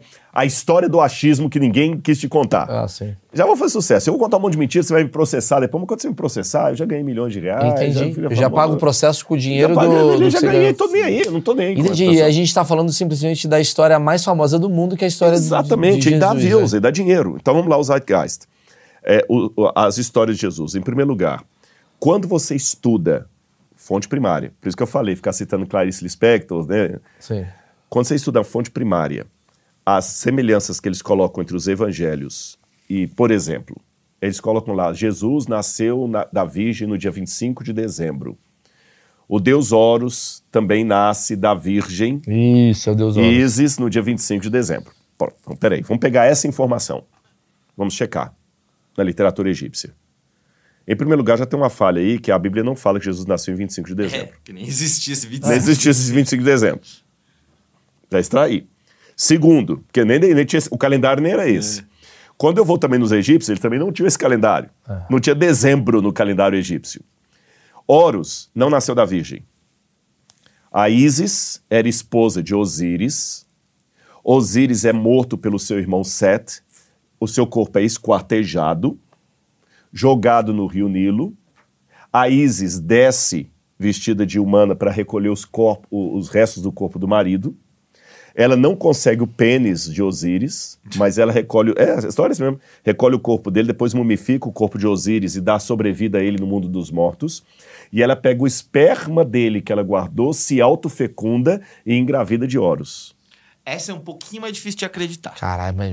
É, não, mas, é, é, é, mas não só difícil de acreditar, mas assim, não tem nada a ver com o nascimento de Jesus. Ó, a comparação é essa aqui, ó. Sim. Tem nada a ver. Então não existe. Eu, eu que pergunto ao pessoal do Zeitgeist de onde que eles pegaram esse negócio que Horus nasceu de uma virgem no dia 25 de dezembro. Porque e quem- que Horus tinha 12 discípulos. Porque desses caras que assistem, quem deles, qual deles é o Rodrigo que vai pesquisar isso? A gente É, vai olhar. Eu acreditei no que eu vi. Fala aí, o índio tem uma aqui. Ah, Ele, ele, ele falou: vou trazer uma pro Rodrigo. Ah, traz aí, traz aí. É nessa mesma linha. vem aqui, vem aqui, ó, aqui. ó. É nessa mesma linha de Aham. histórias do antigo antigo, do Egito Não vem antigo. serão, não. Vem Não, que tu agora eu é. quero que você falar o que Agora você eu quero ver falou. Você falar. Não, por exemplo, Vai. Por exemplo, falam que a história de Moisés existe, Bingo. existe essa história no, no Egito também. Aham. Que é, tipo, nessa mesma linha que você acabou Você de tá falar. certo. É, aí, aí é um pouquinho diferente do Zeitgeist. Não, Pra mas não era fechar- essa a pergunta. Calma, irmão. Não, faz a calma. pergunta. Não, mas ele, mas ele, Calma, acho que eu sei o ponto que ele quer dizer, porque você tem mitos, por exemplo, do Enuma Elish, o Gilgamesh que fala do dilúvio tem muita semelhança com a Bíblia e foram escritos mil anos antes da Bíblia. Então a tese é a Bíblia plagiou. Seria mais ou menos nessa linha? Isso, isso.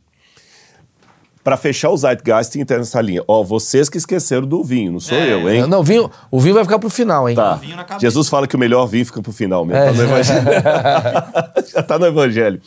Então, veja bem, eu vou fechar o Zeitgeist e vou entrar na sua questão. O Zeitgeist foi um, um- um- uma. Foi um desastre acadêmico, porque eles pegaram coisas falsas, coisas que não tem como comprovar, e algumas das semelhanças reais entre os evangelhos e coisas mitológicas, a única coisa do Zeitgeist que são comparações que batem são documentos que foram escritos na época da Renascença, quando houve uma volta às fontes gregas e autores cristãos começaram a recontar as histórias gregas, similarizando-as aos evangelhos, para que passasse pelo crivo da igreja e não fosse proibido. Tanto é que você, quando vai estudar a vida de Hércules, você tem que saber que fonte você está usando. A fonte medieval sobre Hércules ou a fonte grega sobre Heracles. Porque, por exemplo, já ouviu falar nos 12 trabalhos de Hércules? Eu não. Tem, a, muita gente fala os 12, tra- ela está balançando a cabeça aqui. Não existiu nas fontes, não existiram na fonte grega os 12 trabalhos de Hércules. Foi na Idade Média que alguém sistematizou os 12 trabalhos de Hércules. Mas É uma atualização Uma ao- atualização, revista atualizada. Esse cara deve ter trabalhado. É, entendeu? Então não procede isso aí. É, que Baco também é o deus do vinho. é, Não, não, não, não, não bate isso. Isso aí eu já fechei o Zeitgeist. Agora vamos para o outro ponto. O que ele coloca é um pouquinho diferente do Zeitgeist. Quando a arqueologia começa no século XIX, final do século XVIII, 1700, 1798, 99, com a descoberta da Pedra de Roseta, depois vem a descoberta de Creta, a de quando Harry Schirman descobre Troia, e começa a arqueologia, depois vem a arqueologia da Palestina, e do Oriente Médio, Babilônia e tudo mais. Aí começaram a descobrir os documentos egípcios e documentos com escrita cuneiforme. Os documentos egípcios foram traduzidos, quem terminou a tradução, começaram com Thomson, que era o inglês, mas quem fechou a tradução mesmo foi François Champollion, que em 1822 traduz a Pedra de Roseta, e a partir dela a gente consegue ler as escritas hieroglíficas. Aí você vai estudar os textos das pirâmides, o livro dos mortos e tal, e ver o que, que os egípcios contavam de história, tá certo? E, em contrapartida, você tem Lausen e outros mais que foram traduzindo as escritas ah, ugarítica, sumeriana, babilônia, hitita, eh, esses, assim fomos descobrir também o que, que eles contavam. Aí descobriram coisas interessantes. Tabletes com inscrição cuneiforme sumeriana contavam a história do dilúvio muito parecida com a Bíblia e alguns datados até de mil anos antes da Bíblia começar a ser escrita. Por exemplo, o épico do Atrahasis, ou Utnapishtim, que fala do herói sumeriano que venceu as águas do dilúvio. Esses textos falavam que houve um dilúvio que, que destruiu toda a terra, e Utnapishtim salva, ele leva na arca vários animais, quando ele quer ver se as águas baixaram, ele solta um pombo e uma, um corvo e uma pomba, igualzinho Gênesis fala, que solta. É, só muda alguns detalhes ali. O Napshitim, não é Noé. É, você pega também a história do, da criação. Você vê que o primeiro homem criado, de acordo com esses épicos, aí foi Adapa. E Adapa foi colocado num jardim chamado Edenu. Adapa vem da mesma raiz sumeriana do nome Adama, em, em hebraico. E o Edenu lembra Éden. E eles foram jogados fora do, do, do, do- do paraíso, Paraíso. pelos deuses, e aí veio o dilúvio. Mas um exemplo que eu vou dar, que eu vou dar só para cansar, para não cansar você. Você pega o Enuma Elish, são sete tabuinhas de argila, contando a história da criação em sete etapas. Na sexta tabuinha, conta a história da humanidade. No sexto dia, o homem é criado. E na sétima tabuinha, vem o descanso dos deuses. Mesma coisa. Então, pô, então a Bíblia plagiou. Beleza, veio depois plagiou. Então vamos lá. É, uma notinha de rodapé. Você perguntou especificamente do Moisés. A história que eles pegam, que é igual ao do Moisés, não é bem egípcia, é de Sargão. Que Sargão também foi colocado no, no- num rio pela mãe dele e as águas não, não o, o- o tomaram e aí ele foi salvo das águas igual Moisés. Mas vamos segurar o exemplo do Moisés, vou responder primeiro essa, essa coletânea aqui, depois eu entro no Moisés. Então plagiou a Bíblia. Obviamente plagiou. Mas para eu considerar um plágio no passado, eu também tenho que ter critérios literários, como aqueles que eu falei, a gente aplica ao Novo Testamento. E observa-se, havia plágio, não no sentido negativo da palavra, de uma, de uma obra literária dar origem a outra e origem a outra, nós temos isso no passado. Só que observa-se que todas as obras antigas, quando elas eram plagiadas, o plágio sempre ampliava aquela história e a sofisticava e colocava mais detalhes. Nenhuma obra plagiava outra para diminuir o seu enredo. Sempre era. Tanto é quando tem dois enredos do passado parecidíssimos, a gente considera que o plágio é aquele que ampliou. Segundo, Maravilhoso. é, alguns plágios perceberam hoje que não eram plágio. Na época de Fraser, James Fraser, que achava que todos os mitos tinham coligação entre os outros, en- entre eles, todo mundo pensava, não, teve alguma ligação entre eles. Hoje já sabe que alguns não são é, é, um mito dependendo do outro. Hoje descobriu-se outro fenômeno das semelhanças. É que aqueles dois relatos estão apontando para o mesmo evento histórico. Você entendeu? Então, por exemplo, é, eu falei aqui de Jesus e você falou de Jesus. Mas não é porque você está plagiando o que eu falei. A referência a Jesus que nós dois estamos dando é porque nós estamos falando do mesma fonte que a Bíblia. Se a Bíblia desaparecer da história e amanhã alguém pegar você falando e eu falando, vão ficar descobrindo assim, quem copiou quem? Sim. Não, ninguém copiou. É porque nós estamos apontando para o mesmo evento histórico. Percebeu? Aí vamos agora comparar com a Bíblia. A Bíblia é o mais resumi a mais resumida versão das origens em relação a todos esses mitos. Então ela quebra aquela questão de ter derivado de. Segundo, todos esses mitos, sem exceção, colocam os deuses como filhos do universo. Eles não criam o universo. Tanto os mitos egípcios quanto mesopotâmicos. Eles não criam o universo. O universo vem antes deles. O universo se autogera ou existe pela eternidade e os deuses vêm depois. A Bíblia é a única versão que coloca Deus antes do universo. Bereshit bara Elohim, como diz em hebraico, no princípio criou Deus. Deus é antes. Segundo, todos esses mitos são politeístas. Vários deuses. A Bíblia é o único que é monoteísta. Então, as semelhanças não são porque a Bíblia derivou deles. É porque tanto a Bíblia como eles estavam apontando para uma fonte comum. E a Bíblia estava corrigindo esses mitos que havia. Ela estava contradizendo esses mitos. Entendeu? Aí, quando a gente pega a história da humanidade hoje, onde é que começou a civilização humana? Eu sei que a evolução vai colocar o Australopithecus na África como o hominídeo mais antigo, mas quando você pega fora da evolução para falar da civilização, a civilização começou na Mesopotâmia. Ali foram as primeiras cidades da humanidade. É, é, você tem a cidade de Ur, a cidade de, de Erech, Eridu. Essas primeiras cidades começaram ali. Onde hoje é o Golfo Pérsico. Ali, entre o rio Tigre e Eufrates. Ali começou a civilização, ali foi inventada a roda, ali foi inventada a matemática, ali foi inventada a política, ali foi inventada a cerâmica, ali foi inventada a cidade, ali foi inventada a escrita. Então, os mais antigos documentos escritos da humanidade começam. Ali começa a civilização humana e a história humana. Antes da Suméria é pré-história. Então, quando eu pego os primeiros registros da humanidade, que história eles me contam? Que eles começaram por serem descendentes daqueles que sobreviveram ao grande dilúvio que destruiu toda a Terra. Isso é um dos primeiros Relatos da humanidade. que foi achado nesse lugar. Ou seja, a primeira história que o ser humano conta É que tinha água pra caralho. é que tinha água pra caralho. Opa, opa, o crente falando palavrão aqui, ó. Conseguimos, Ó, Maurício! Conseguiu, viu? Mas isso vai virar recorte. Temos! Gente, gente, ato falha aqui. imagina. Não, mas sabe como é que crente xinga pra poder não. não... Ah. É que eu não tenho costume de falar palavrão Sei, mesmo. sei, é que o Sabe Marcão como é que entrou fala? na sua cabeça. É, sabe, como é que, mas- sabe como é que xinga? Não. Que bosque. Ai, ca- carambolas. Carambolas, que bosque. Que bosque, né? Que bosque. Então vamos Então lá. tinha água pra caramba. É, então tinha água pra caramba. Ah. Então, quando tinha essa, essa água e tinha um paraíso que foi perdido. É ali que começa a história. Ali começa a história. Então, quando Moisés vai contar uma história depois, ele não estava inventando uma coisinha da cabeça dele. Ele estava trazendo à memória uma tradição que tem o seu eco lá no início da humanidade. Esse é o primeiro registro de história? Primeiro registro de história. Agora eu vou fazer minha pergunta filosófica. que eu também sou formado em filosofia, Faça. agora é o filósofo. Então.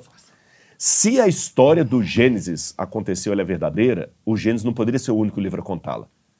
Porque ele não estava contando a história dos hebreus apenas, ele estava contando a história da humanidade. Ok. Se eu chegar aqui e falar com vocês, gente, desculpe que estava tudo certo para a gente começar o nosso bate-papo aqui, mas Maurício, eu atrasei, cara, porque tinha uma manada de elefante Sim. passando ali na avenida. Pô, uma manada de elefante passando em São Desculpa Paulo. ruim. Desculpa ruim. Para isso aqui ser verdadeiro, só tem uma forma. Outras pessoas Preciso ter visto isso. têm que ter visto isso e falado. Porque se só eu que vi essa manada de elefante, então é coisa da minha cabeça. Sim. Agora, se você daqui a pouquinho liga a TV, não, cara, teve uma manada de elefante mesmo que fugiu de um circo aí e tudo mais. né? Pô, o Rodrigo falou, é verdade, porque ele não é o único que está contando isso. Então, quando eu volto ao passado, se essa história da origem da humanidade que o Gênesis descreve for verdadeira, o Gênesis não pode ser o único que fala dela. Outras pessoas têm que ter visto a manada. Mas é por isso que a Bíblia é, é o maior livro do- de todos, porque ele é contado por vários autores? Outro contado vários autores. São mais de 50 autores. Quem foi o cara que teve a ideia da Bíblia? Tem um relato? assim? Tem. Vou te falar quem foi, o Espírito Santo. Essa é a questão. Pedro responde isso falando o seguinte: porque nenhuma passagem da Bíblia, ele diz nenhuma profecia, foi dada por particular elucidação. Pelo contrário, homens santos falaram da parte de Deus movidos pelo Espírito Santo. A Bíblia é Deus falando com sotaque humano. Ó, Tá. Por isso que a Bíblia tem falhas na, na, na, na forma de comunicação, porque ela é humana, mas ao mesmo tempo é divina. É- é- essa Bíblia falha no sentido da linguagem, é, é hebraico, é grego, é aramaico, ela pega o cara da cadeia lá e faz ele deixar de ser traficante. Mas trazendo terreno, o- quem foi o primeiro cara a botar a primeira canetada ali? Moisés. Moisés. Moisés. Primeiras folhas foi dele. Moisés, primeiro foi, foi dele. Aí ele entendeu? mostrou pra turma. Foi foi pra turma. Porque a gente tava. Outro dia eu fiz um Eu vídeo. preciso explicar uma coisa aqui, Diga, diga, já diga. que fala Moisés. Calma que tem um Muita vinho gente ainda. vai mandar uma mensagem aqui falando assim, não, Rodrigo tá falando bobagem, porque todo mundo sabe que Moisés é um mito, que os livros do Gênesis foram escritos depois do cativeiro da Babilônia, né, no século VI e tudo mais, e que atribuiu-se a Moisés. Isso é o que a galera protestante dizia lá de Wellhausen. Lembra que eu falei que a Igreja Católica que levantou contra teólogos protestantes que estavam desacreditando a Bíblia? Só que essas palavras que disseram que o Gênesis foi um- uma compilação de documentos feita na época do cativeiro, que muita gente ouve isso por aí, isso foi dito antes da comparação da Bíblia com esses documentos Certo. da época. E hoje, quando a gente com- compara, a gente tem uma, muito mais luz para entender o ambiente bíblico do que naquela época. Então, o que, que eu posso dizer hoje? O estilo de redação do Gênesis, de de- do, do hebraico do Gênesis, não é compatível com o estilo de redação do século VI a.C., e sim com o século XVIII, perdão, com o século XV a.C. Eu vou explicar, o pessoal vai entender. Se você pegar uma carta, achou uma carta aqui, e na carta está dizendo assim: a moça lavava a loiça Hum, tá enquanto suas irmãs não faziam nada. Suas irmãs se chamavam Albertina, Josefina. Josefina, tá certo? E Efigênia. Você sabe, isso aqui é século, isso aqui é anos 40, 20. Porque hoje dificilmente você vai achar uma menina chamada Efigênia, Albertina, pelos nomes, pelo voz mecê, pelo moiça, loiça. Você que sabe português, fala assim, desculpa, esse português não é Ele é arcaico. de agora, ele é arcaico.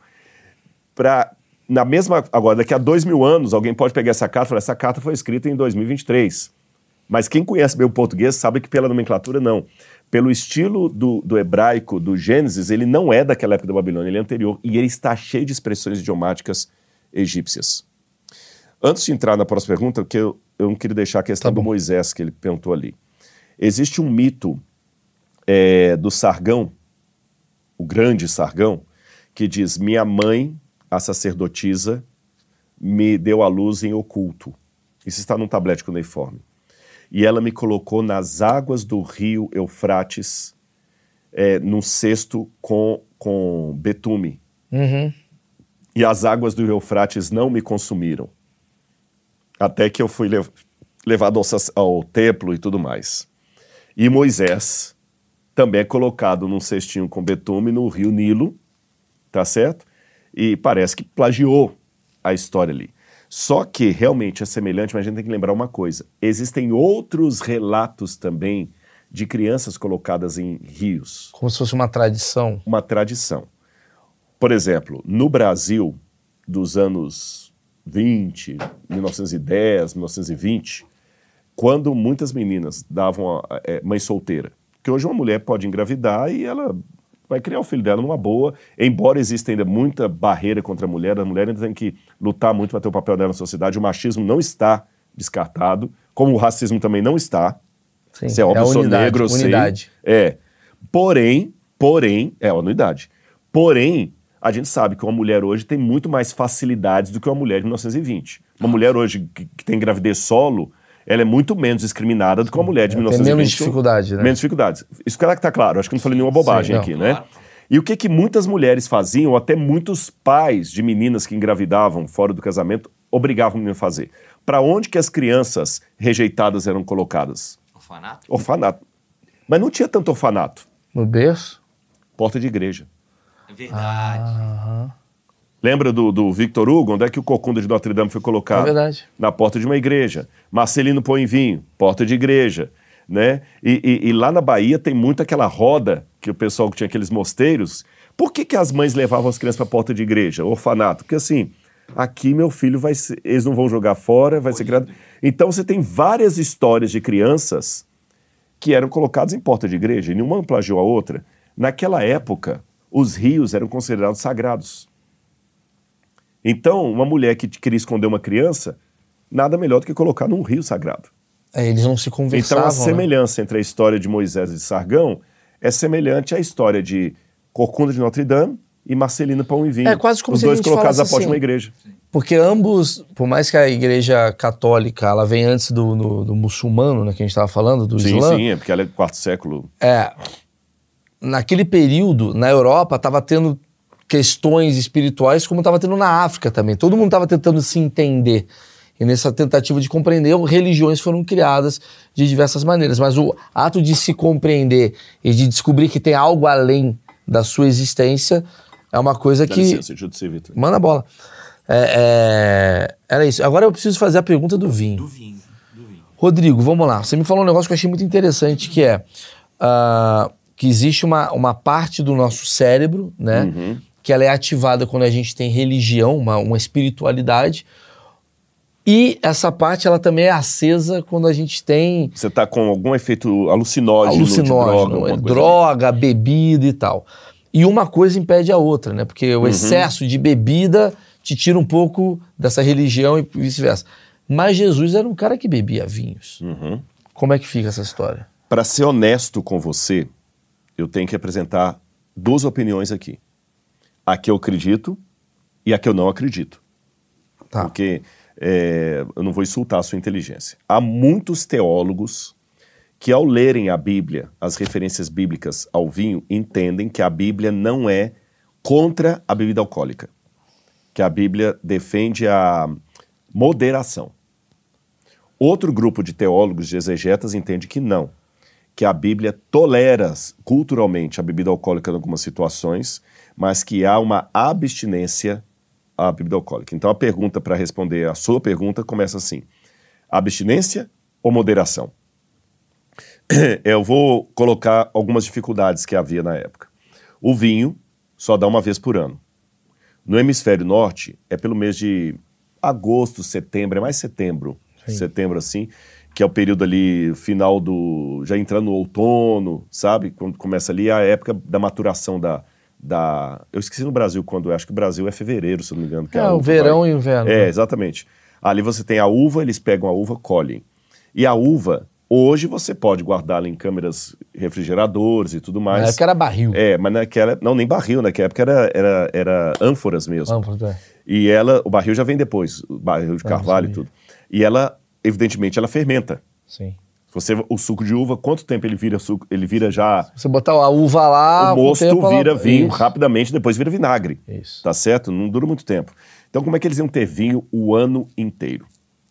Como eu falei, alguns teólogos entendem que a Bíblia diz apenas da moderação. Eu vou dar os argumentos a esse favor, depois vou dar os argumentos ao outro lado, que é o que eu acredito. Os que acreditam que a moderação falam o seguinte: na Bíblia, a palavra yain, que é vinho, em hebraico, yain, significa vinho de uma maneira geral. E é vinho, vinho mesmo. Vinho, vinho mesmo. É, em grego você tem a palavra oinos, oinos para vinho. Beleza. E realmente na Bíblia, quando fala, por exemplo, que Noé bebeu, ele ficou embriagado. Então tinha que ser realmente é, é, é, o, o, o vinho fermentado e tudo mais.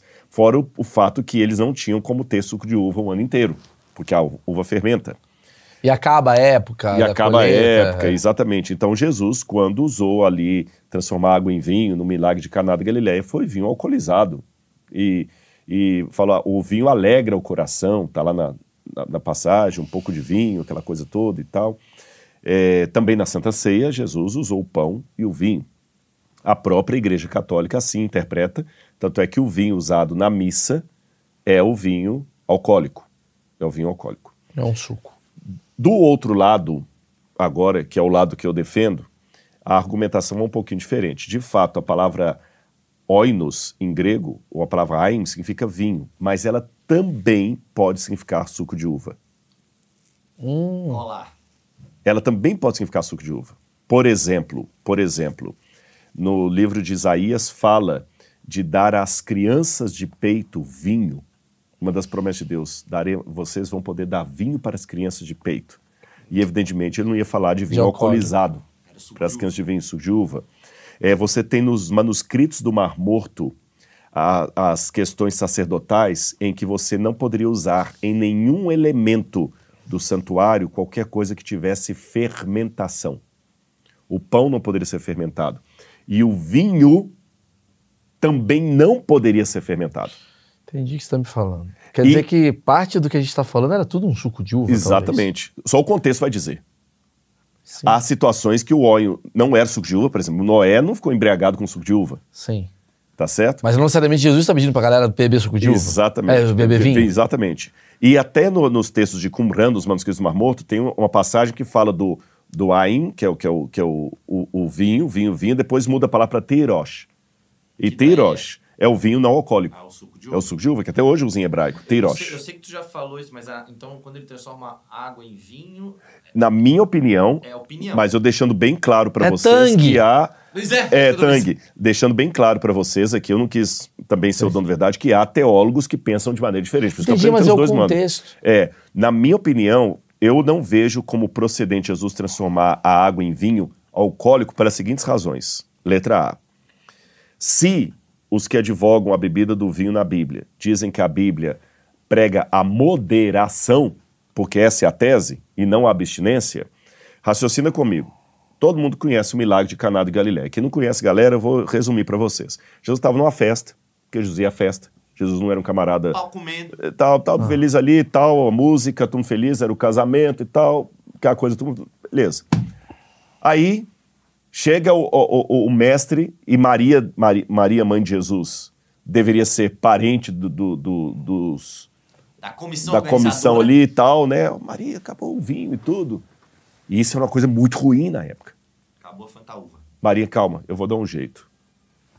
Eu vou a Jesus. Jesus, dá um jeito. Não, mãe, mas eles já beberam, eu não posso fazer nada. Dá um jeito, meu filho. Aí Jesus falou assim: então faz o seguinte: en- encham as talhas de água. E ele transforma a água em vinho. Raciocina comigo. Aquele povo já tinha bebido a festa toda. Uhum. Se Jesus dá mais vinho alcoólico para eles, onde é que está a moderação? É, tá passando o limite. Tá, tá, pra mim não bate. Se Jesus transformou em vinho, vinho mesmo, cadê a moderação que os teólogos falam que era vinho de verdade? Não teve. Tá todo mundo chapadão lá, vou dar mais vinho pra vocês ainda melhor ainda. Quer dizer, cadê a moderação? Segundo, na Santa Ceia. Se a Santa Ceia era uma coisa litúrgica, e na liturgia, eu falei dos manuscritos do Mar Morto, o livro de Deuteronômio, você não vai ter nada que é fermentado, nem o pão. de- Por isso que a hóstia consagrada da Igreja Católica é aquela. aquela Fininha. fininha, aquela folhinha, parecendo ter casquinha de, de, de, de- pão. pão, né? Não, de Pão sorvete, né? Ah, Aquelas sim, casquinhas sim, sim. Sorvete. Ou quem é protestante também, dependendo da, da linha religiosa, é o pão sem fermento. Ou mesmo judeu na Páscoa, tem o é, aquele pão sem fermento também, Sim. que, ele- que eles, que eles usam ali. Então, por que, que o vinho teria que ser fermentado? Agora, é, historicamente, então eu dei minha interpretação bíblica historicamente. Historicamente, mesmo na cultura fora de Israel, o vinho alcoolizado não era de bom tom. Ok. Eu vou explicar como é que era o vinho na época. As pessoas bebiam, bebiam, mas é igual maconha. O pessoal fuma maconha? Fuma. Na USP tem um monte de gente fuma maconha, na Unicamp, na, no, muito aqui artista. mesmo. tudo- Chega tudo- na tudo- tudo terceira bem. já dorme. Só que, só que, ainda não é uma, pela maconha não ser uma coisa liberada, até o pessoal brinca que se fosse boa, seria boa maconha, não maconha, né? Sim, sim. É, a maconha ainda tá ali, né? Ainda tá é na boa discussão. maconha, né? Mas como tem discussão, ninguém, você não vai fazer um podcast com um cara fumando maconha aqui. Já deu merda, né? O Monark deu. já. Monark já viu. É. Até Né? não tá no Brasil. É.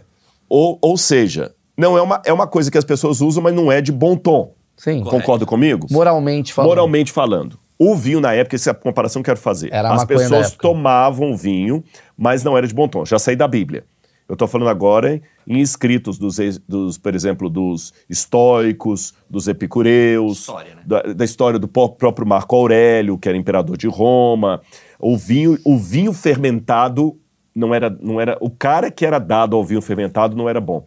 Os próprios mitos de Baco, deus do vinho, os cultos baquianos, por exemplo, embora nós não saibamos ao certo toda a liturgia de Baco, Baco era o deus do vinho, Dioniso, de onde vem a palavra bacanal.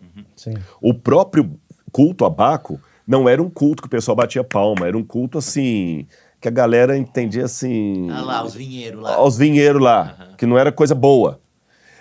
Então qual que era o fator do vinho? O vinho era o seguinte: ele era tomado misturado com água. Misturado com água.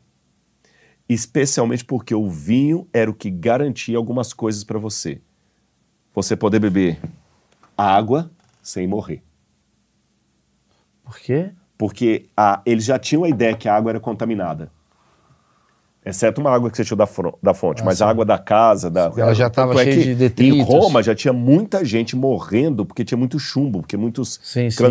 morria de Não tinha câncer, não tinha filtro. Não tinha isso. não tinham- a ideia do filtro veio depois. Então a única maneira que você tinha de tomar água na boa era pôr um pouco de vinho, porque o vinho mata toda a bactéria. Eles não tinham ideia da bactéria, mas eles sabiam que o vinho purificava a água. Então era uma, é 10% de vinho para 90% de água. Paulo fala para Timóteo: não bebe só água, não, toma um pouco de vinho também por causa de suas dores de estômago. É, que legal. E até crianças tomavam um vinho feito de uva passa. Quando no Apocalipse, por exemplo, fala das pragas que Deus vai derramar à terra, fala o seguinte: Deus vai lhes dar a beber do vinho da sua ira, preparado sem mistura. Quer dizer, um vinho sem mistura é o vinho alcoolizado. E para quem se dava o vinho alcoolizado? É, é quem estava sendo castigado. Sim. Você está entendendo? E de tudo isso colocado, então eu já falei das duas interpretações bíblicas, a que eu defendo, a que outros teólogos defendem. É, historicamente, o que, como é que o pessoal vinha o vinho. E agora eu vou dar minha última argumentação. Ainda que eu, falar, que eu tenha falado uma grande asneira aqui, ainda que um teólogo escreva, não, Rodrigo falando bobagem, na Bíblia lá, o vinho alegra o coração, é bom beber. blá, blá, blá. Ainda que tudo que eu estou falando aqui é uma grande asneira, Merlin, para não falar palavrão, né? Eu ainda prefiro, respeitando os colegas que bebem, eu prefiro ser abstêmio. E vou dizer a vocês por quais razões. Letra A. Eu dei aula numa faculdade de teologia, não vou falar de qual igreja, de uma igreja protestante, em que eu tive que substituir, e essa igreja protestante a- advoga a bebida moderada, e eu tive que substituir um professor, um teólogo, porque ele estava com problema de alcoolismo. Existem pesquisas, eu não tenho a fonte para dar para vocês aqui agora, mas é coisa fácil de achar, porque tem artigos científicos sobre isso, que a maior quantidade de pessoas com problema de coma alcoólico e tratamento de alcoolismo são religiosos, especialmente padres. Olha. Ô, louco. Sabia? Isso é nova, hein, pô? Mas é, é, é porque eu não estou aqui com as fontes, mas isso tem documentação, artigos acadêmicos. Do, o, o maior índice de. de- Porque você sabe que tem a- a- as populações de risco. Por exemplo, maior risco de, de efizema pulmonar é no fumante. Sim. Tá certo? Não é que quem não é De fumante. cirrose na bebida. É, tem ca- cirrose na bebida. Tem cara que não bebe e tem cirrose. Tem cara que não fuma e tem câncer de. Mas o índice maior é naquele. O índice maior de alcoolismo é entre padres, pastores de igrejas que advogam isso aí, são religiosos, tá bom? É, eu conversei com um médico uma vez, um cardiologista, falei o seguinte, mas vem cá, muita gente fala que um pouco de vinho todo dia é bom pro coração e tudo mais, então ele falou, Rodrigo, isso é verdade. Mas a Associação de Medicina de Cardiologia nunca vai recomendar isso para ninguém. Você não Então, encontra. beber tudo. Por quê? Quem garante que você vai beber só sim, tacinha? sim. Você vai acabar. A- a- as estatísticas dizem que talvez uns 5 a 10% vão conseguir ficar só na tacinha. 90 e tantos por cento você abre um precedente aumentar, 95 vão aumentar. ficar bebendo. Daqui a pouquinho, mas que você acha machorra? Você tá entendendo? Que vai acabar acontecendo igual aconteceu lá na Bíblia, lá com o Noé. O Noé. Noé então, foi esse cara, Exatamente. Eu, particularmente, Rodrigo, respeito a galera que, que, que, que bebe. fuma maconha, que bebe. Eu discordo, mas respeito profundamente. Sim, sim. Tanto é que se eu não respeitasse, eles não seriam meus amigos. Claro. Mas eu, Rodrigo, particularmente, eu prefiro ter minha mente lúcida. Gente, eu tô casado com uma mulher maravilhosa. Eu quero estar 24 horas por dia luz para amar essa mulher.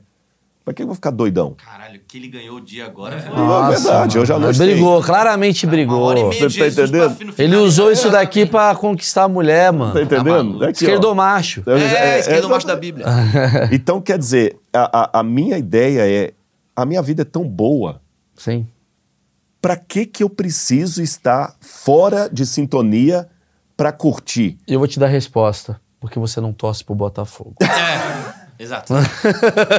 Não, mas agora engraçado, você falou isso, tem um ponto filosófico interessante do Alberto Camus, que ele fala a, a realidade, a lucidez, ela dói. Dói.